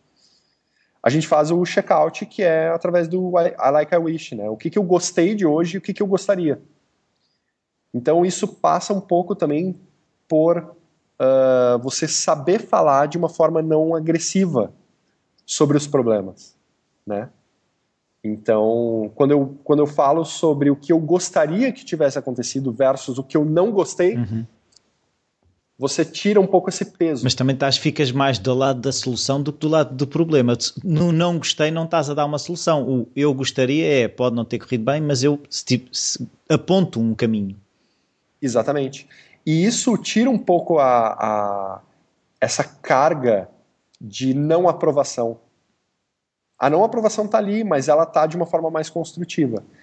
Uh... Isso ao mesmo tempo são barómetros que também te fazem, ou seja, eu acho que são mecanismos que eu acho que toda a uhum. gente deveria ter, mesmo que não tenha dentro da empresa, deveria ter ele próprio. Né? É, Sim. Mesmo até a interação com as pessoas, ou por exemplo, eu, se calhar se eu, eh, eh, até terminando esta nossa conversa, eu no fim posso fazer, olha, eu gostei disto e se calhar podia ter feito isto. Eu mais facilmente a próxima vez que tiver uma conversa semelhante, eu já tenho mais dados. Sim. Uh, se eu fizer um I like I wish contigo e você colocar aí na parede de trás cada I like, cada I wish uh, em um post-it, depois de várias pessoas com quem você conversou, você vai ter uma parede que representa coisas que são positivas do seu processo uhum. de, de, de, entrevista e de podcast, Sim. de conversa, e vários caminhos que poderiam ser interessantes, inclusive tangenciando já ideias. Sim. Então é uma coisa muito mais positiva. É um quadro que você vai olhar, você vai querer olhar. Claro. Versus um quadro que você vai falar, ah, não quero nem ver. Não, podia Isso, acontecer mim... ficar naquela de, ei, realmente aquela, pá, disseste aquilo ou fizeste aquilo, depois ficamos quase em modo uh, disco riscado, não é? Sim. Não, e isso, de uma certa forma, é user experience aplicada, que era o nosso assunto todo, né? A forma relacionada à função. Ela, ele, é, ele tem a função de um feedback com uma forma boa para todos os, todos os lados. Então, é, eu diria que esses mecanismos de check-in, check-out e de feedback, eles são... Uh, eles, eles proporcionam uma melhor user experience Porque também são, um são eh, eu, eu, não sei como é que em português será empoderamento ou empowering, porque sim, porque, empoderamento, não é? É, é? é, Porque nós no fundo estamos a, a, a, a, resolver as coisas e não ficamos impotentes perante uma situação. Sim. Um, eh, eu também vi quando andei a fazer uma investigação eh, do, do senhor Marcelo. que... que medo. Não, não, não, há que ter medo. Eu, pelo menos não encontrei aquelas fotografias comprometedoras com aquela atriz. Não a encontrei. Ah, eu não devia ter dito isto.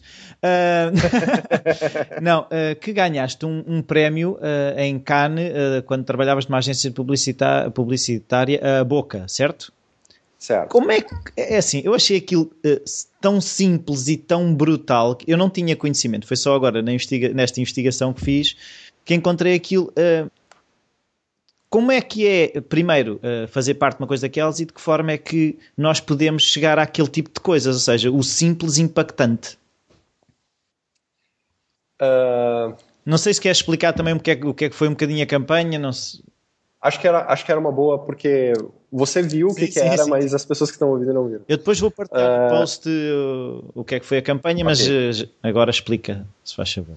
Essa foi uma campanha para uma marca brasileira de esporte ela faz artigos esportivos e ela é uma marca que tem bastante, bastante ela tem duas décadas já, se não me engano, 20 anos, 20 e poucos anos.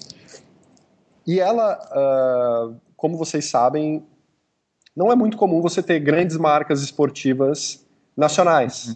Né? Você tem Nike, ASICS, Mizuno. Reebok, Adidas, mas você não tem, é raro ter uma que é nacional. A Olímpicos é uma marca que é nacional e ela patrocina o esporte brasileiro há muitos anos. Então, ela, ela recentemente entrou no futebol, acho que há quatro anos atrás ela entrou no futebol. Então, você não vê ela na grande mídia patrocinando o esporte. Mas o segundo esporte mais uh, popular no Brasil, que é o vôlei, uhum. é um esporte que sempre foi bastante patrocinado pelo Olímpicos. Uh, e vários outros, o atletismo, uh, enfim, aí você entra nos esportes mais olímpicos. E, e quando o Brasil foi escolhido como sede dos Jogos Olímpicos, a Boca, que era essa agência, que foi uma agência que eu fui sócio, ela tinha acabado de nascer. Na verdade, a Boca, o, primeiro, o, o, dia de fundação, o primeiro dia de trabalho da Boca foi no dia 1 de outubro de 2009. E no dia 2 de outubro de 2009 foi quando foi feito o anúncio que o Rio ia, ia sediar as Olimpíadas de 2016. E essa ação toda aconteceu no dia 2 de outubro, ou seja, a gente tinha um dia de agência. Uou. Mas nós já trabalhávamos... Fala de prazo e pressão. É, exatamente. Uh, nós já trabalhávamos com esse cliente em, outros, em outras agências, nós conhecíamos a, esse cliente. Eu trabalhava com Olímpicos há dois anos. Uh, então, a gente já tinha todo o histórico e eles foram o nosso primeiro cliente dentro da Boca. Uh, nós já estávamos em trâmite de contrato, então a gente já tinha reuniões ali no final de setembro, sabendo que poderíamos ter que fazer alguma coisa para para esse anúncio das Olimpíadas.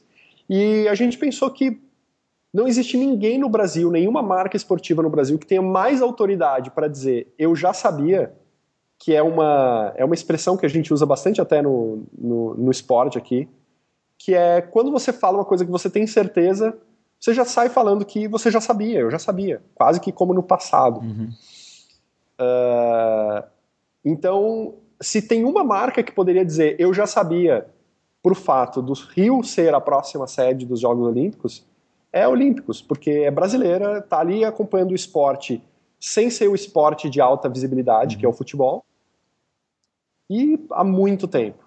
Então, nós uh, a gente teve um, um, a gente fez um processo de brainstorm de uma hora basicamente e a gente saiu com essa ideia que era de fazer um kit uh, fazer um, um kit para ser distribuído para a imprensa que continha uma carta com um manifesto do Olímpicos dizendo que ela já sabia que a, a, a, as Olimpíadas iam ser no Brasil, Só que essa carta seria registrada num cartório um dia antes do anúncio, para comprovar com data retroativa que ela já sabia de fato.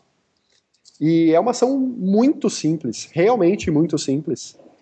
Só que o delivery dessa, dessa caixa, e aí nessa caixa tinham alguns, alguns mimos, né, mimos, né, alguns brindes, enfim, uma camisa específica, uma mensagem gravada com os jogadores da seleção de vôlei, uh, essa carta uh, real, essa carta com a assinatura do escrivão do cartório, uhum. uh, autenticando com fé pública que aquela carta tinha sido escrita um dia antes, né, no dia 1 de outubro. E o grande, a grande, o grande ponto dessa, dessa, dessa ação foi que o anúncio foi feito ao meio-dia do dia 2 de outubro, e ao meio-dia e cinco nós estávamos entregando isso para vários formadores de opinião, 40 formadores de opinião no Brasil inteiro. A gente chegou a ter que entrar em um casamento para dar esses e o grande valor foi as pessoas saberem que o Brasil ia sediar uma Olimpíada ao mesmo tempo que elas estavam recebendo esse esse Se calhar pacote. até alguns souberam através de vocês. Através. E isso gerou, um, isso gerou uma comoção uh, por conta da, do Brasil, que muitas vezes é tido como um patinho feio, uh, ser o, a próxima sede das, das Olimpíadas, e também uma comoção de alguém estar falando, eu já sabia. Então a gente acabou provendo uma, uma mensagem quase que instantânea. Uma mensagem de uma marca, mas uma mensagem que teve uma ótima reverberação. E a gente acabou sendo a primeira marca que fez qualquer coisa a respeito disso, porque foi instantâneo. Então a gente ganhou muita mídia espontânea. E eu acho que o grande trunfo da nossa ação foi que a gente teve um investimento muito pequeno, e um retorno em mídia espontânea muito grande. E eu acho que esse foi um dos grandes pontos que nos premiaram uh, na categoria que a gente se inscreveu em Cannes. A gente se inscreveu em PR uh, ah, e, é uma, e é uma grande ação de PR. Né?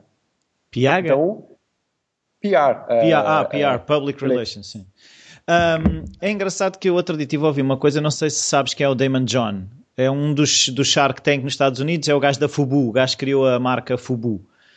Ah ele lançou um livro que é The Power of Broke e ele fala precisamente nessa questão de quando não há recursos temos que puxar pela cabeça e, e, e, e muitas vezes se calhar o ter todos os meios e todos os recursos uh, torna-nos preguiçosos uh, e não nos faz ter a melhor solução porque fomos preguiçosos no, na entrega da mensagem.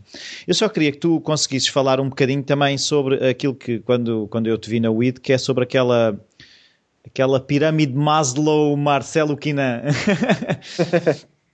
que eu achei tá, eu muito queria, interessante. Eu só, eu só queria complementar uma última Sim. coisa que você falou sobre esse livro, que é, para mim, e não só para mim, né, eu, eu tirei isso lendo Dostoiévski, uh, a criatividade, ela é, para Dostoiévski, para mim, por consequência, ela é a nossa capacidade de adaptação. E quando você tem todos os recursos, você não tem que se adaptar.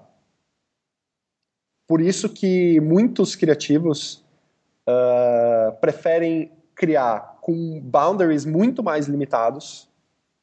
E isso, para mim, é um, é um gatilho que você pode usar quando você não está conseguindo ser bastante criativo, que é se colocar limites.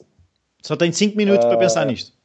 É, ou você tem que fazer isso com 100 reais. Ou você tem que fazer isso em 19, como se estivesse em 1980 tira recursos que aí você vai ter que se adaptar. E ao se adaptar, você está sendo criativo.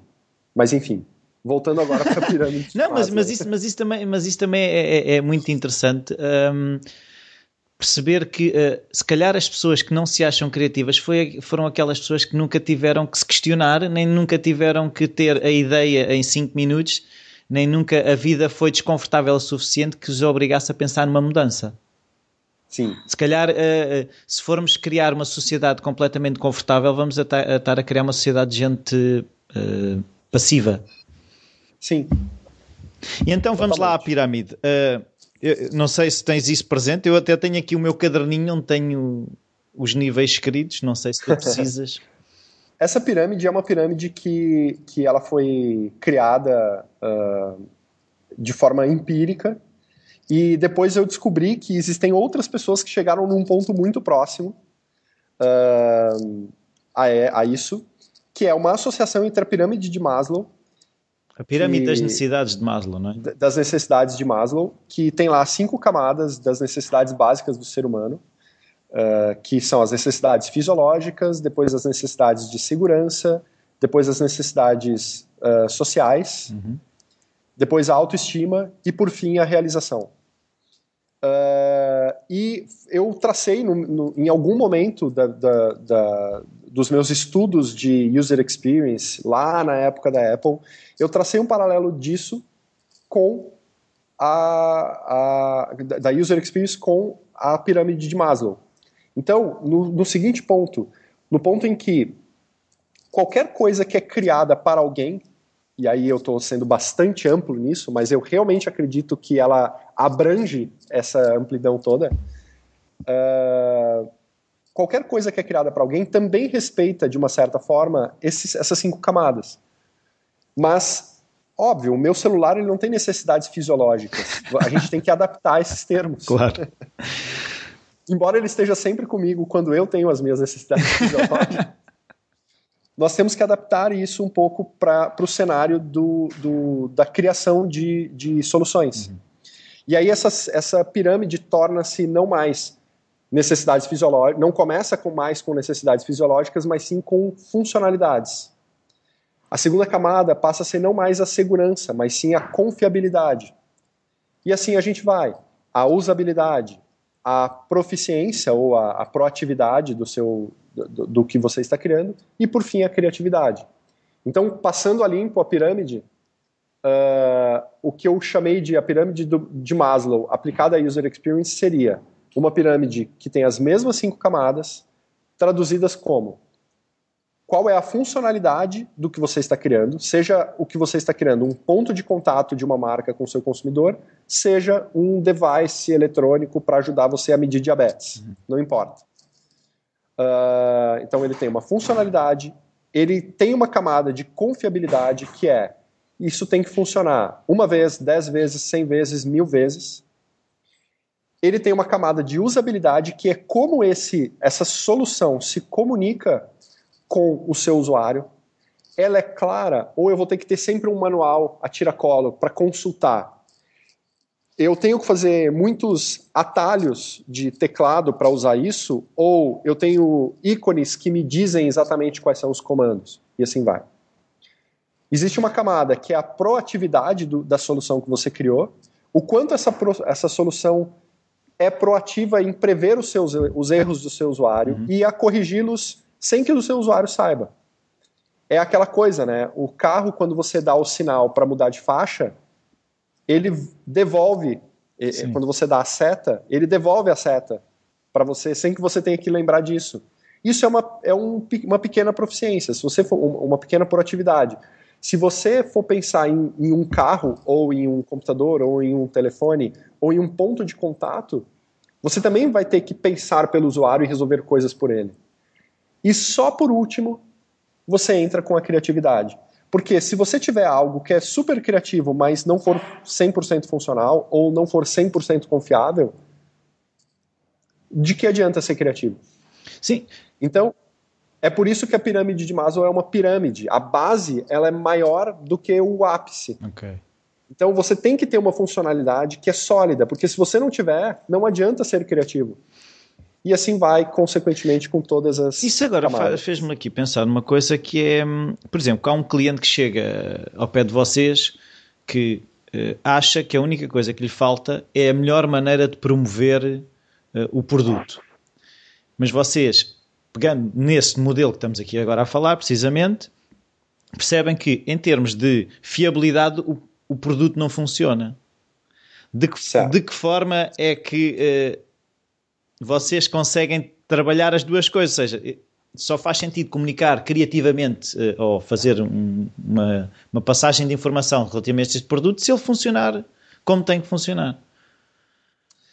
Uh, o fato da gente trazer o nosso cliente para dentro do trabalho para que ele veja, enxergue com os próprios ah, okay. olhos as pessoas tendo problemas com o produto dele, okay. faz com que ele olhe e diga, ele mesmo, é, é, isso, é, isso é presente em todos os projetos.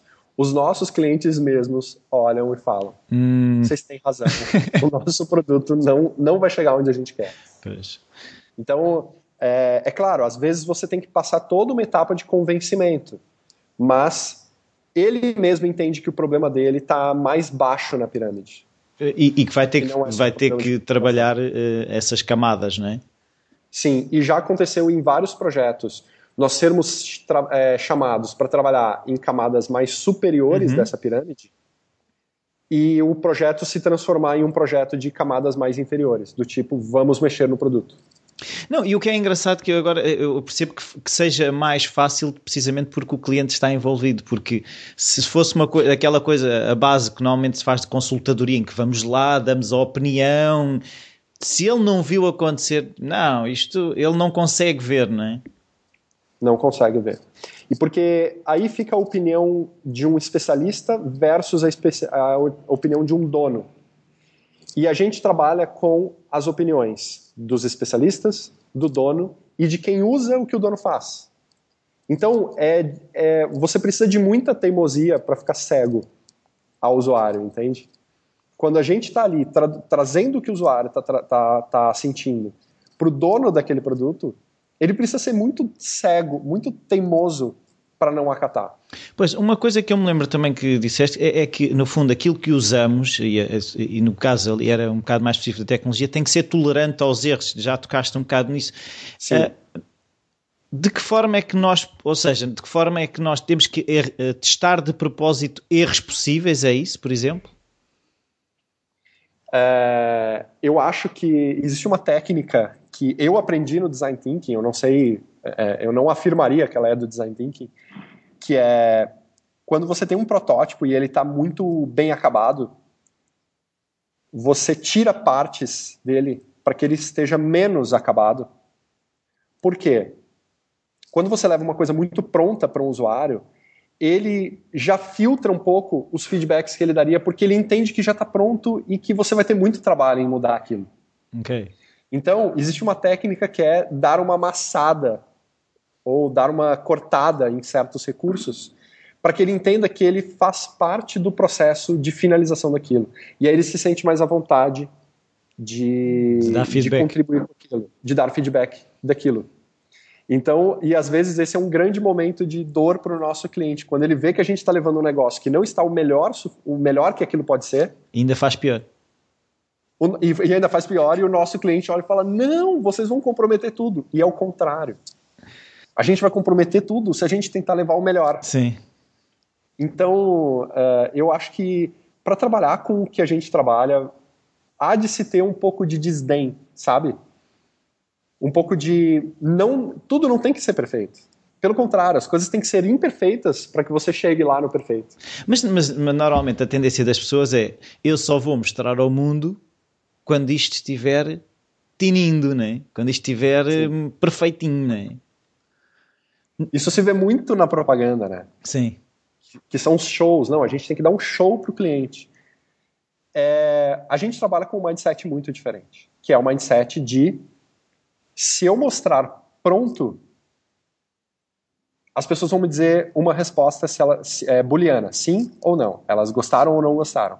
Se eu mostrar em fase de, de inclusive para o cliente, tá? Uhum se eu mostrar em fase de, de, de, de evolução, em, em fases preliminares de evolução, eu vou conseguir corrigir problemas, porque eu vou ter feedbacks mais reais, lá, lá desde cedo.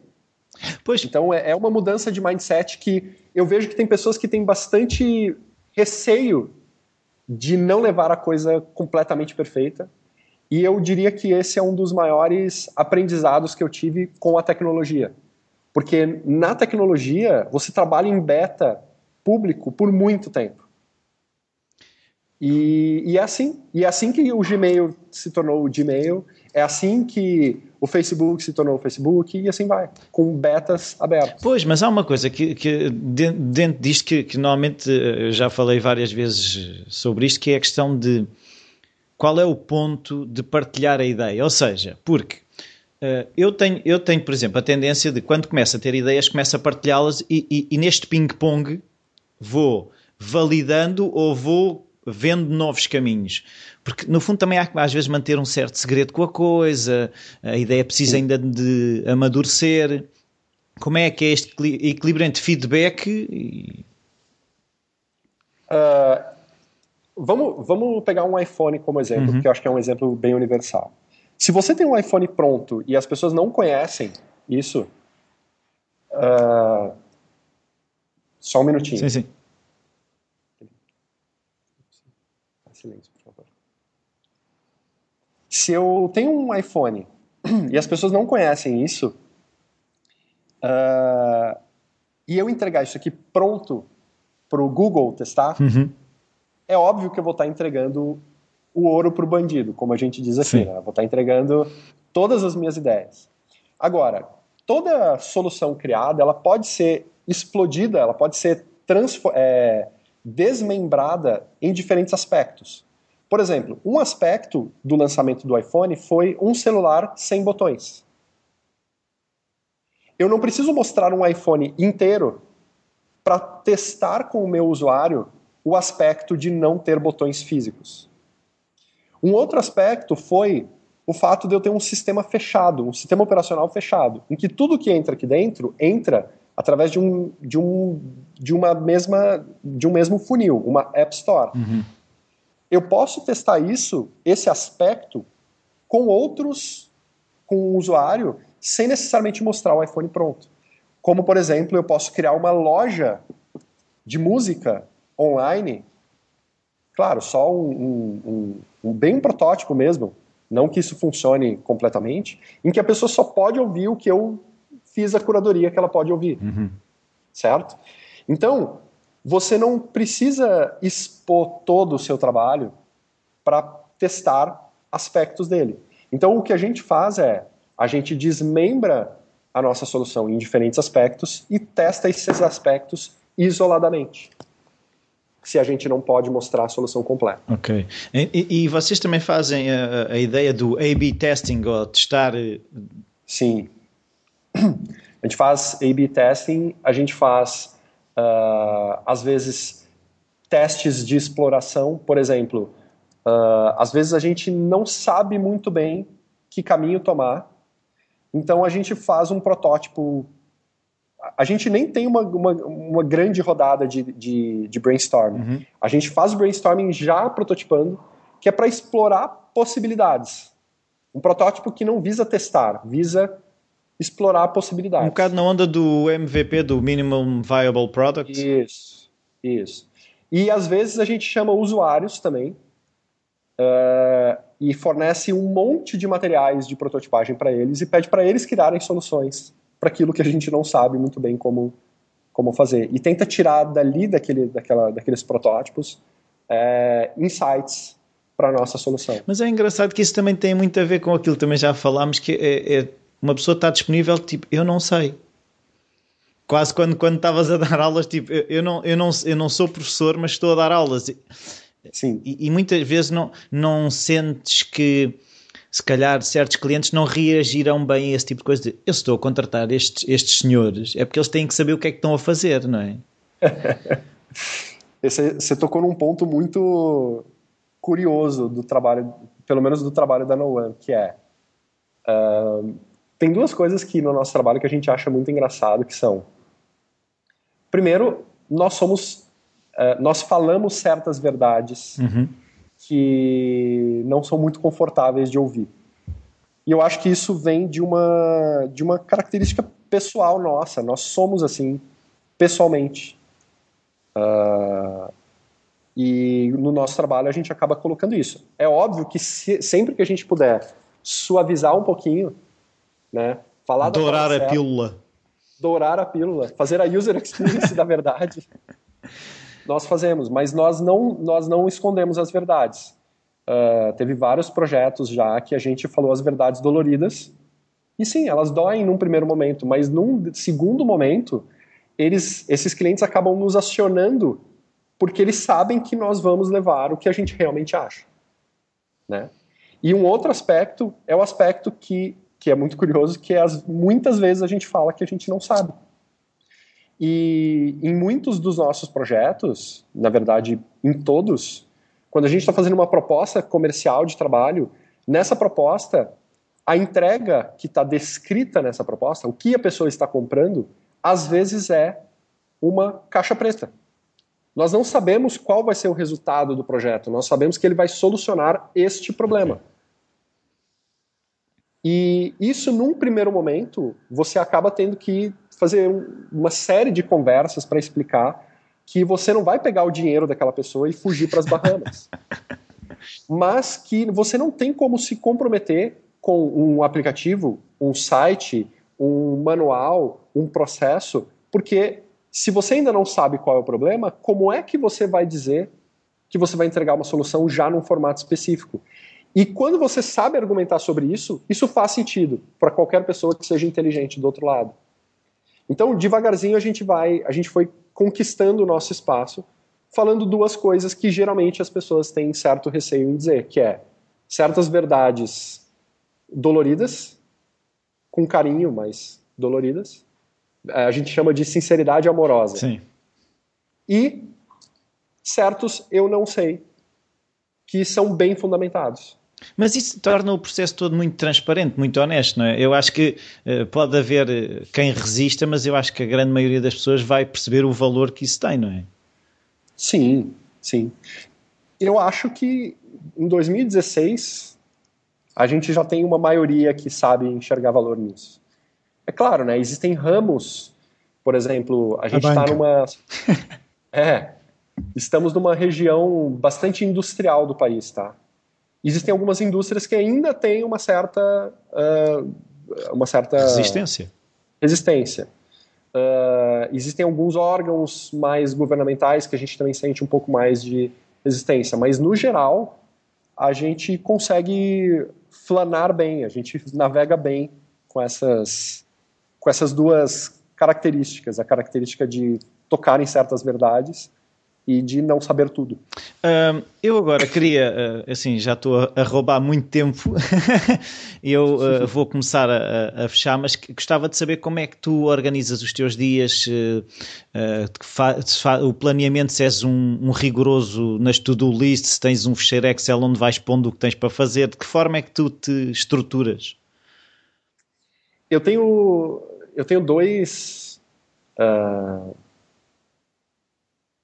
eu tenho três lugares onde eu me organizo, tá? Uhum. O primeiro deles é onde eu faço a minha organização da minha vida pessoal. Uhum. Porque eu já tentei organizar as minhas tarefas de vida pessoal junto no mesmo lugar onde eu organizo as minhas tarefas de vida profissional e eu percebi que isso gerava momentos de trabalho em horas que eu deveria estar fazendo coisas pessoais e vice-versa. Uhum. Então eu separo isso. As minhas tarefas de vida pessoal eu coloco no meu celular, no aplicativozinho de, de reminders que eu tenho aqui. Uh, as minhas tarefas de vida profissional elas são divididas em, dois, em duas ferramentas.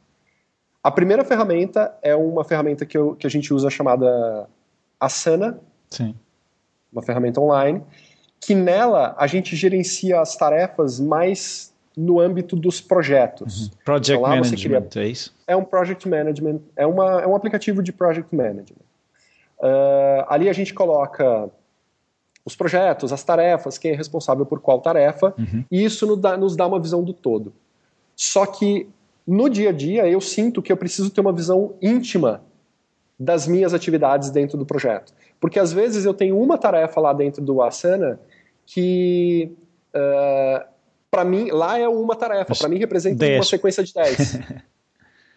então, eu tenho a organização dos projetos no Asana e a minha organização íntima, profissional, mais íntima, pessoal, uh, eu faço em post-its. Então, a minha mesa aqui ela é repleta de post-its coladas, em que eu tenho o que, que eu tenho que fazer hoje, o que, que eu tenho que fazer amanhã e o que, que eu tenho que fazer algum dia.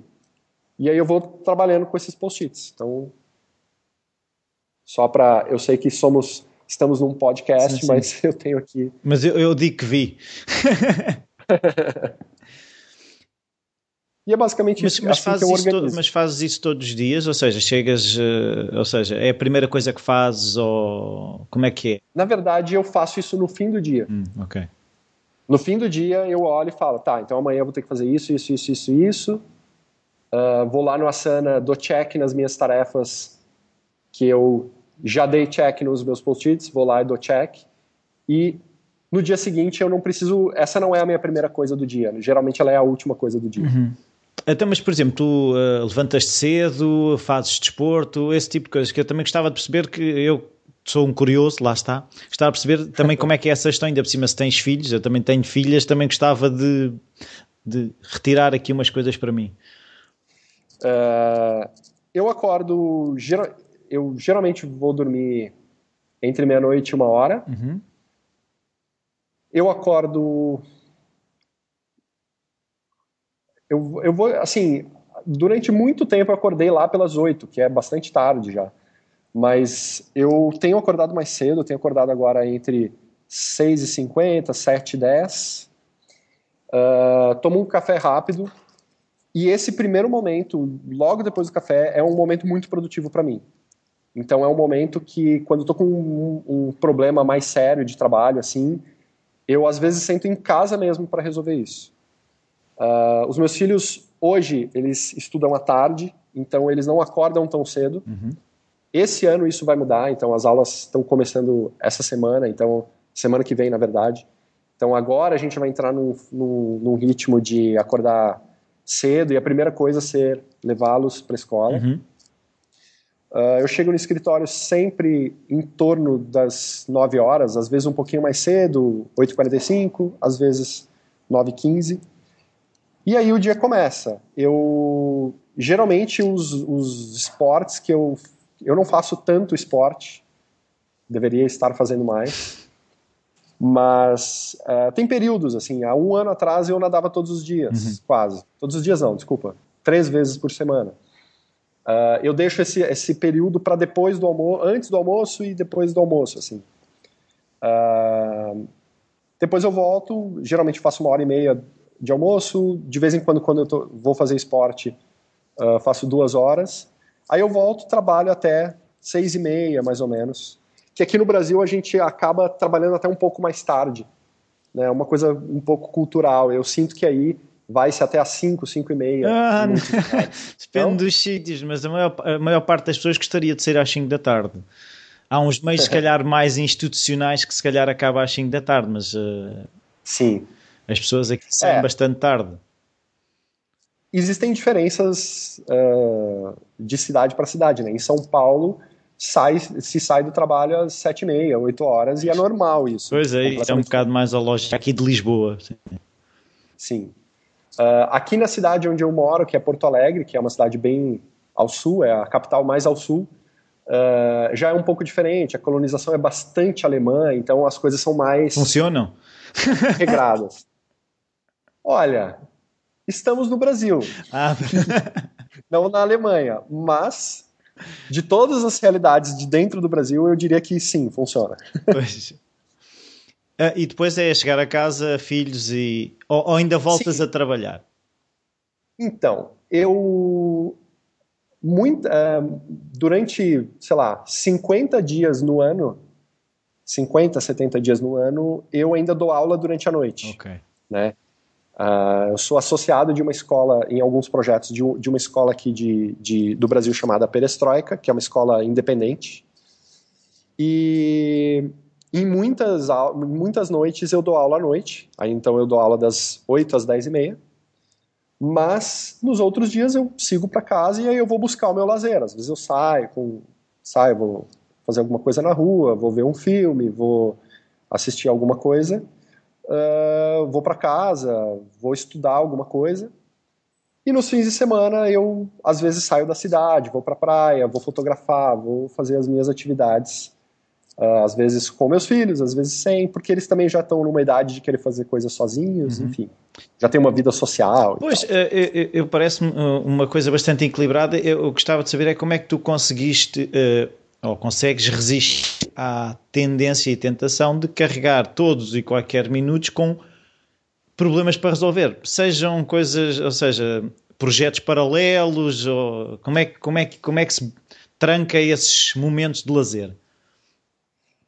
Uh, nessa, nessa virada de ano, eu tive uma sensação que eu não tinha há muito tempo, que foi uma sensação de tédio completa, de não ter o que fazer. Eu estava num lugar em que não tinha muito o que fazer, uhum.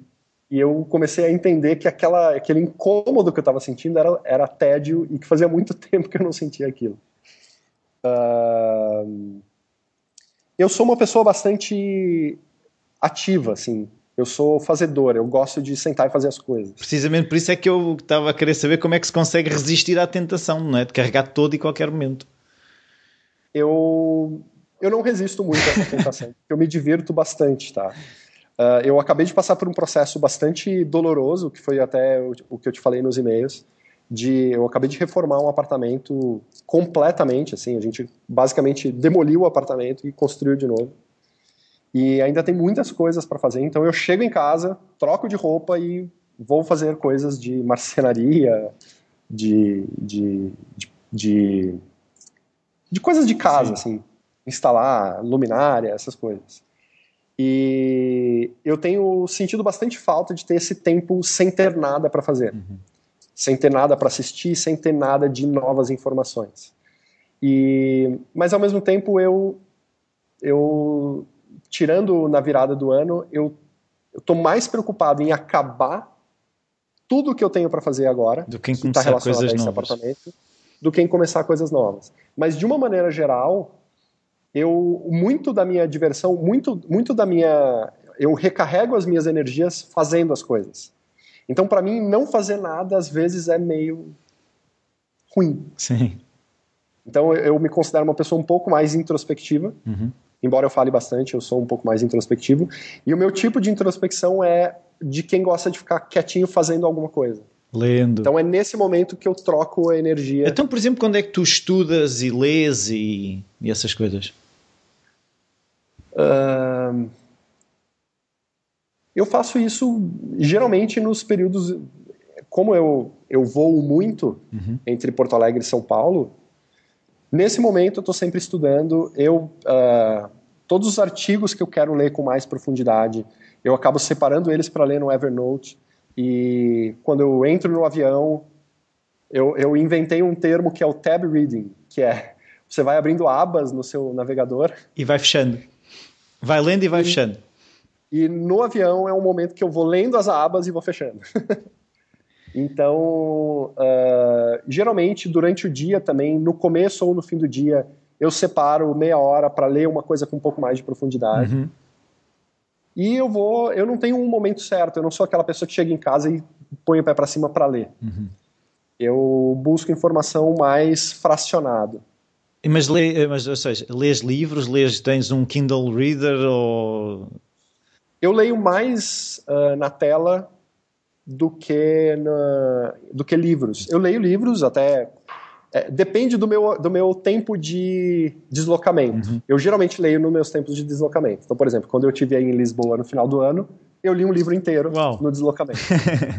uh, um livro um livro bem interessante chamado Designing Design.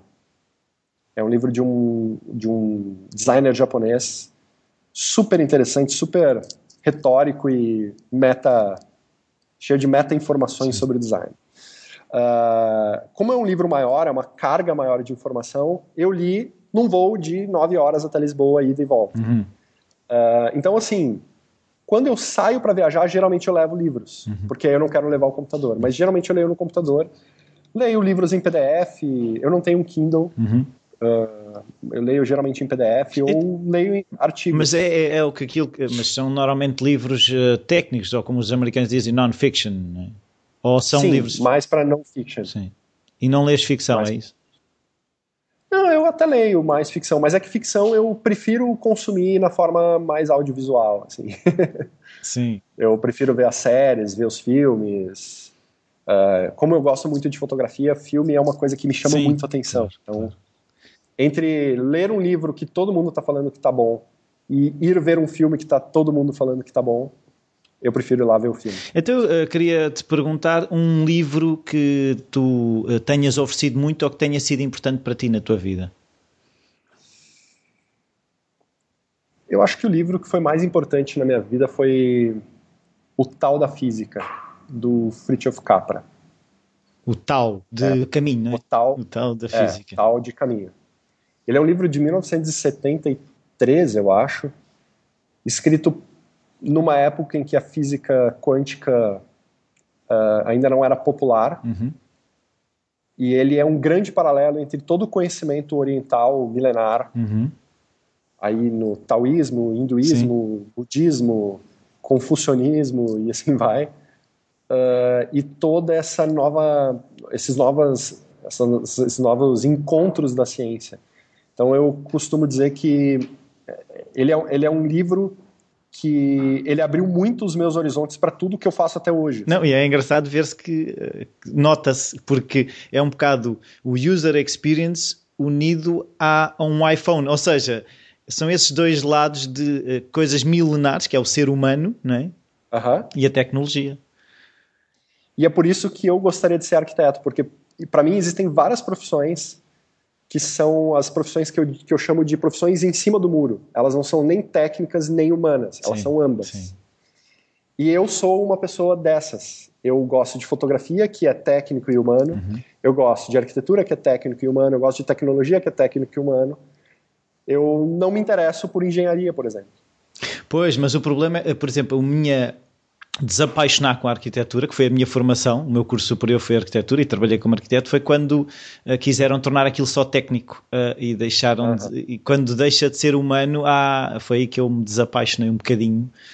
Um, e pronto. Então somos, somos em cima do muro.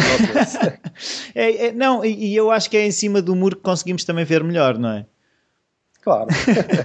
eu não sei se há alguma coisa que achas importante que nós não tínhamos falado. Uh... Olha, acho que sobre os assuntos em si, não. Eu acho que não. Acho que a conversa flui bem. Não, não, não tenho nenhum disclaimer, nada disso. Não, não, não, mas poderias ter alguma coisa relativamente à criatividade que achasses que era importante passar às pessoas e que não tivéssemos abordado? Eu acho que uma coisa que, que também mudou bastante a minha perspectiva uh, é o que eu chamei de desdém, assim, é um desdém do bem, não um desdém do mal, uhum. assim. Eu acho que a gente acaba colocando muita, muito peso no que a gente faz. E eu acho que uma certa distância do que a gente faz, um certo desdém, como eu chamo, do que a gente faz, nos ajuda a ter menos medo de errar. E quando a gente tem menos medo de errar, a gente faz tudo melhor. Então, é também relativizar, ficou... não é? É, eu acho que isso ficou um pouco na entrelinha, mas eu gostaria de ressaltar isso, porque uh, eu, às vezes, funciono muito melhor com sono, por exemplo. Porque quando eu tô com sono, eu não tenho paciência de ser tão perfeccionista.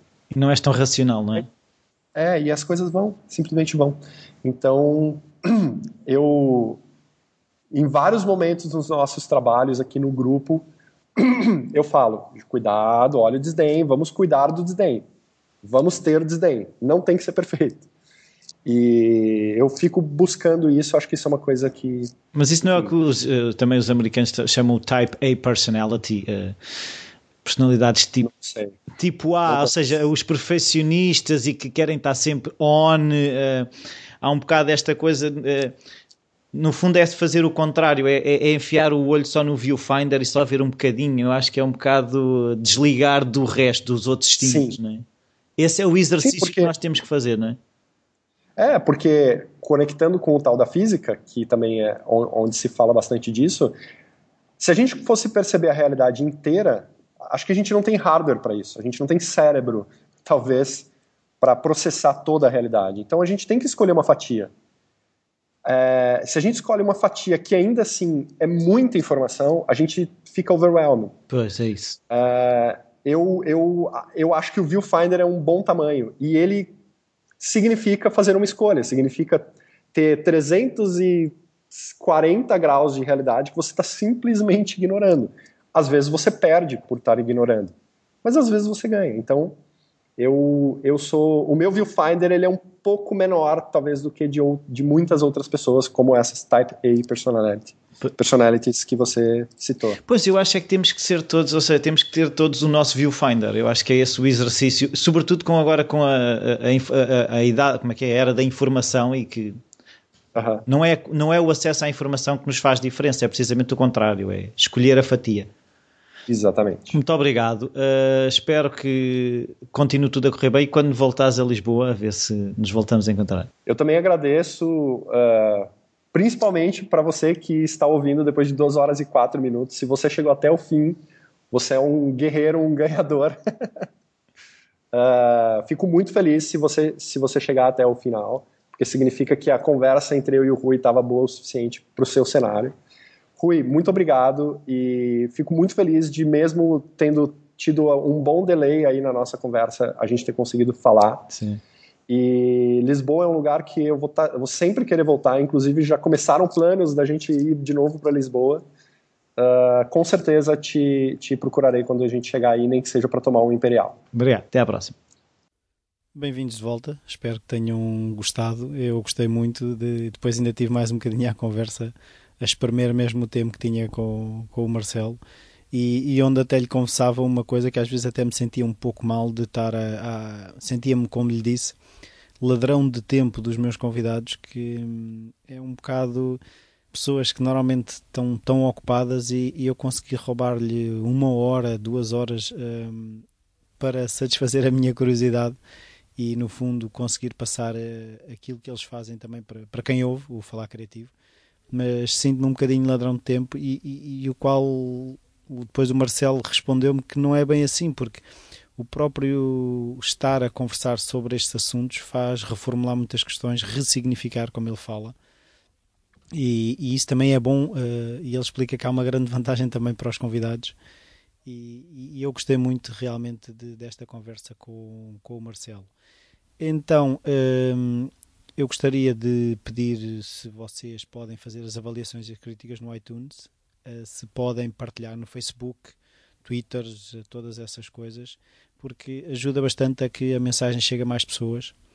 E eu, entretanto, tomei consciência de uma coisa que eu já disse aqui algumas vezes que falar criativo tinha muito a, a ver comigo e, e, ser sobre mim, mas não é para mim. Uh, porque se fosse só para mim, ficava só, eu gravava as minhas conversas com estas pessoas e poderia eu ouvir e não as publicava. Por isso, uh, a partilha destes episódios tem a ver com o chegar a maior número de pessoas e, para as pessoas perceberem a possibilidade que há de fazer coisas diferentes, de acreditar que podemos fazer diferente e podemos fazer melhor e podemos ter uma vida mais feliz enquanto o fazemos. Um, mais coisas, qualquer dúvida, sugestão, o e-mail rui.falacreativo.com está sempre disponível. Uh, há uma coisa, por exemplo, que me faz um bocadinho de confusão. É, eu vejo downloads, mas vejo, mas não há muita interação comigo ou com, com a página do Facebook. É uma coisa que não entendo, por exemplo, por isso se se vocês ouvem e gostam, uh, expliquem-me porquê. É bom ter feedback eu até já, já equacionei a hipótese de fazer um questionário para, para as pessoas responderem, mas mandem um e-mail tipo gosto disto, não gosto disto, e assim tornará mais simples a minha tarefa de ir melhorando o podcast, porque o feedback é, é essencial para uma pessoa que, que está a fazer alguma coisa, saber o que é que funciona e o que é que não funciona. Uh, por isso, agradecia bastante que mandem um e-mailzinho rui.falacreativo.com a dizer do que é que gostam e o que é que não gostam. Uh, se quiserem, para ser mais rápido, duas coisas que gostem e duas coisas que não gostem, ou como diria o, o Marcelo neste framework que nós estávamos a ver, que é uh, I like and I wish. O, o, o eu gosto e o eu gostaria. Pronto, será mais positivo. Por isso, esta semana é tudo.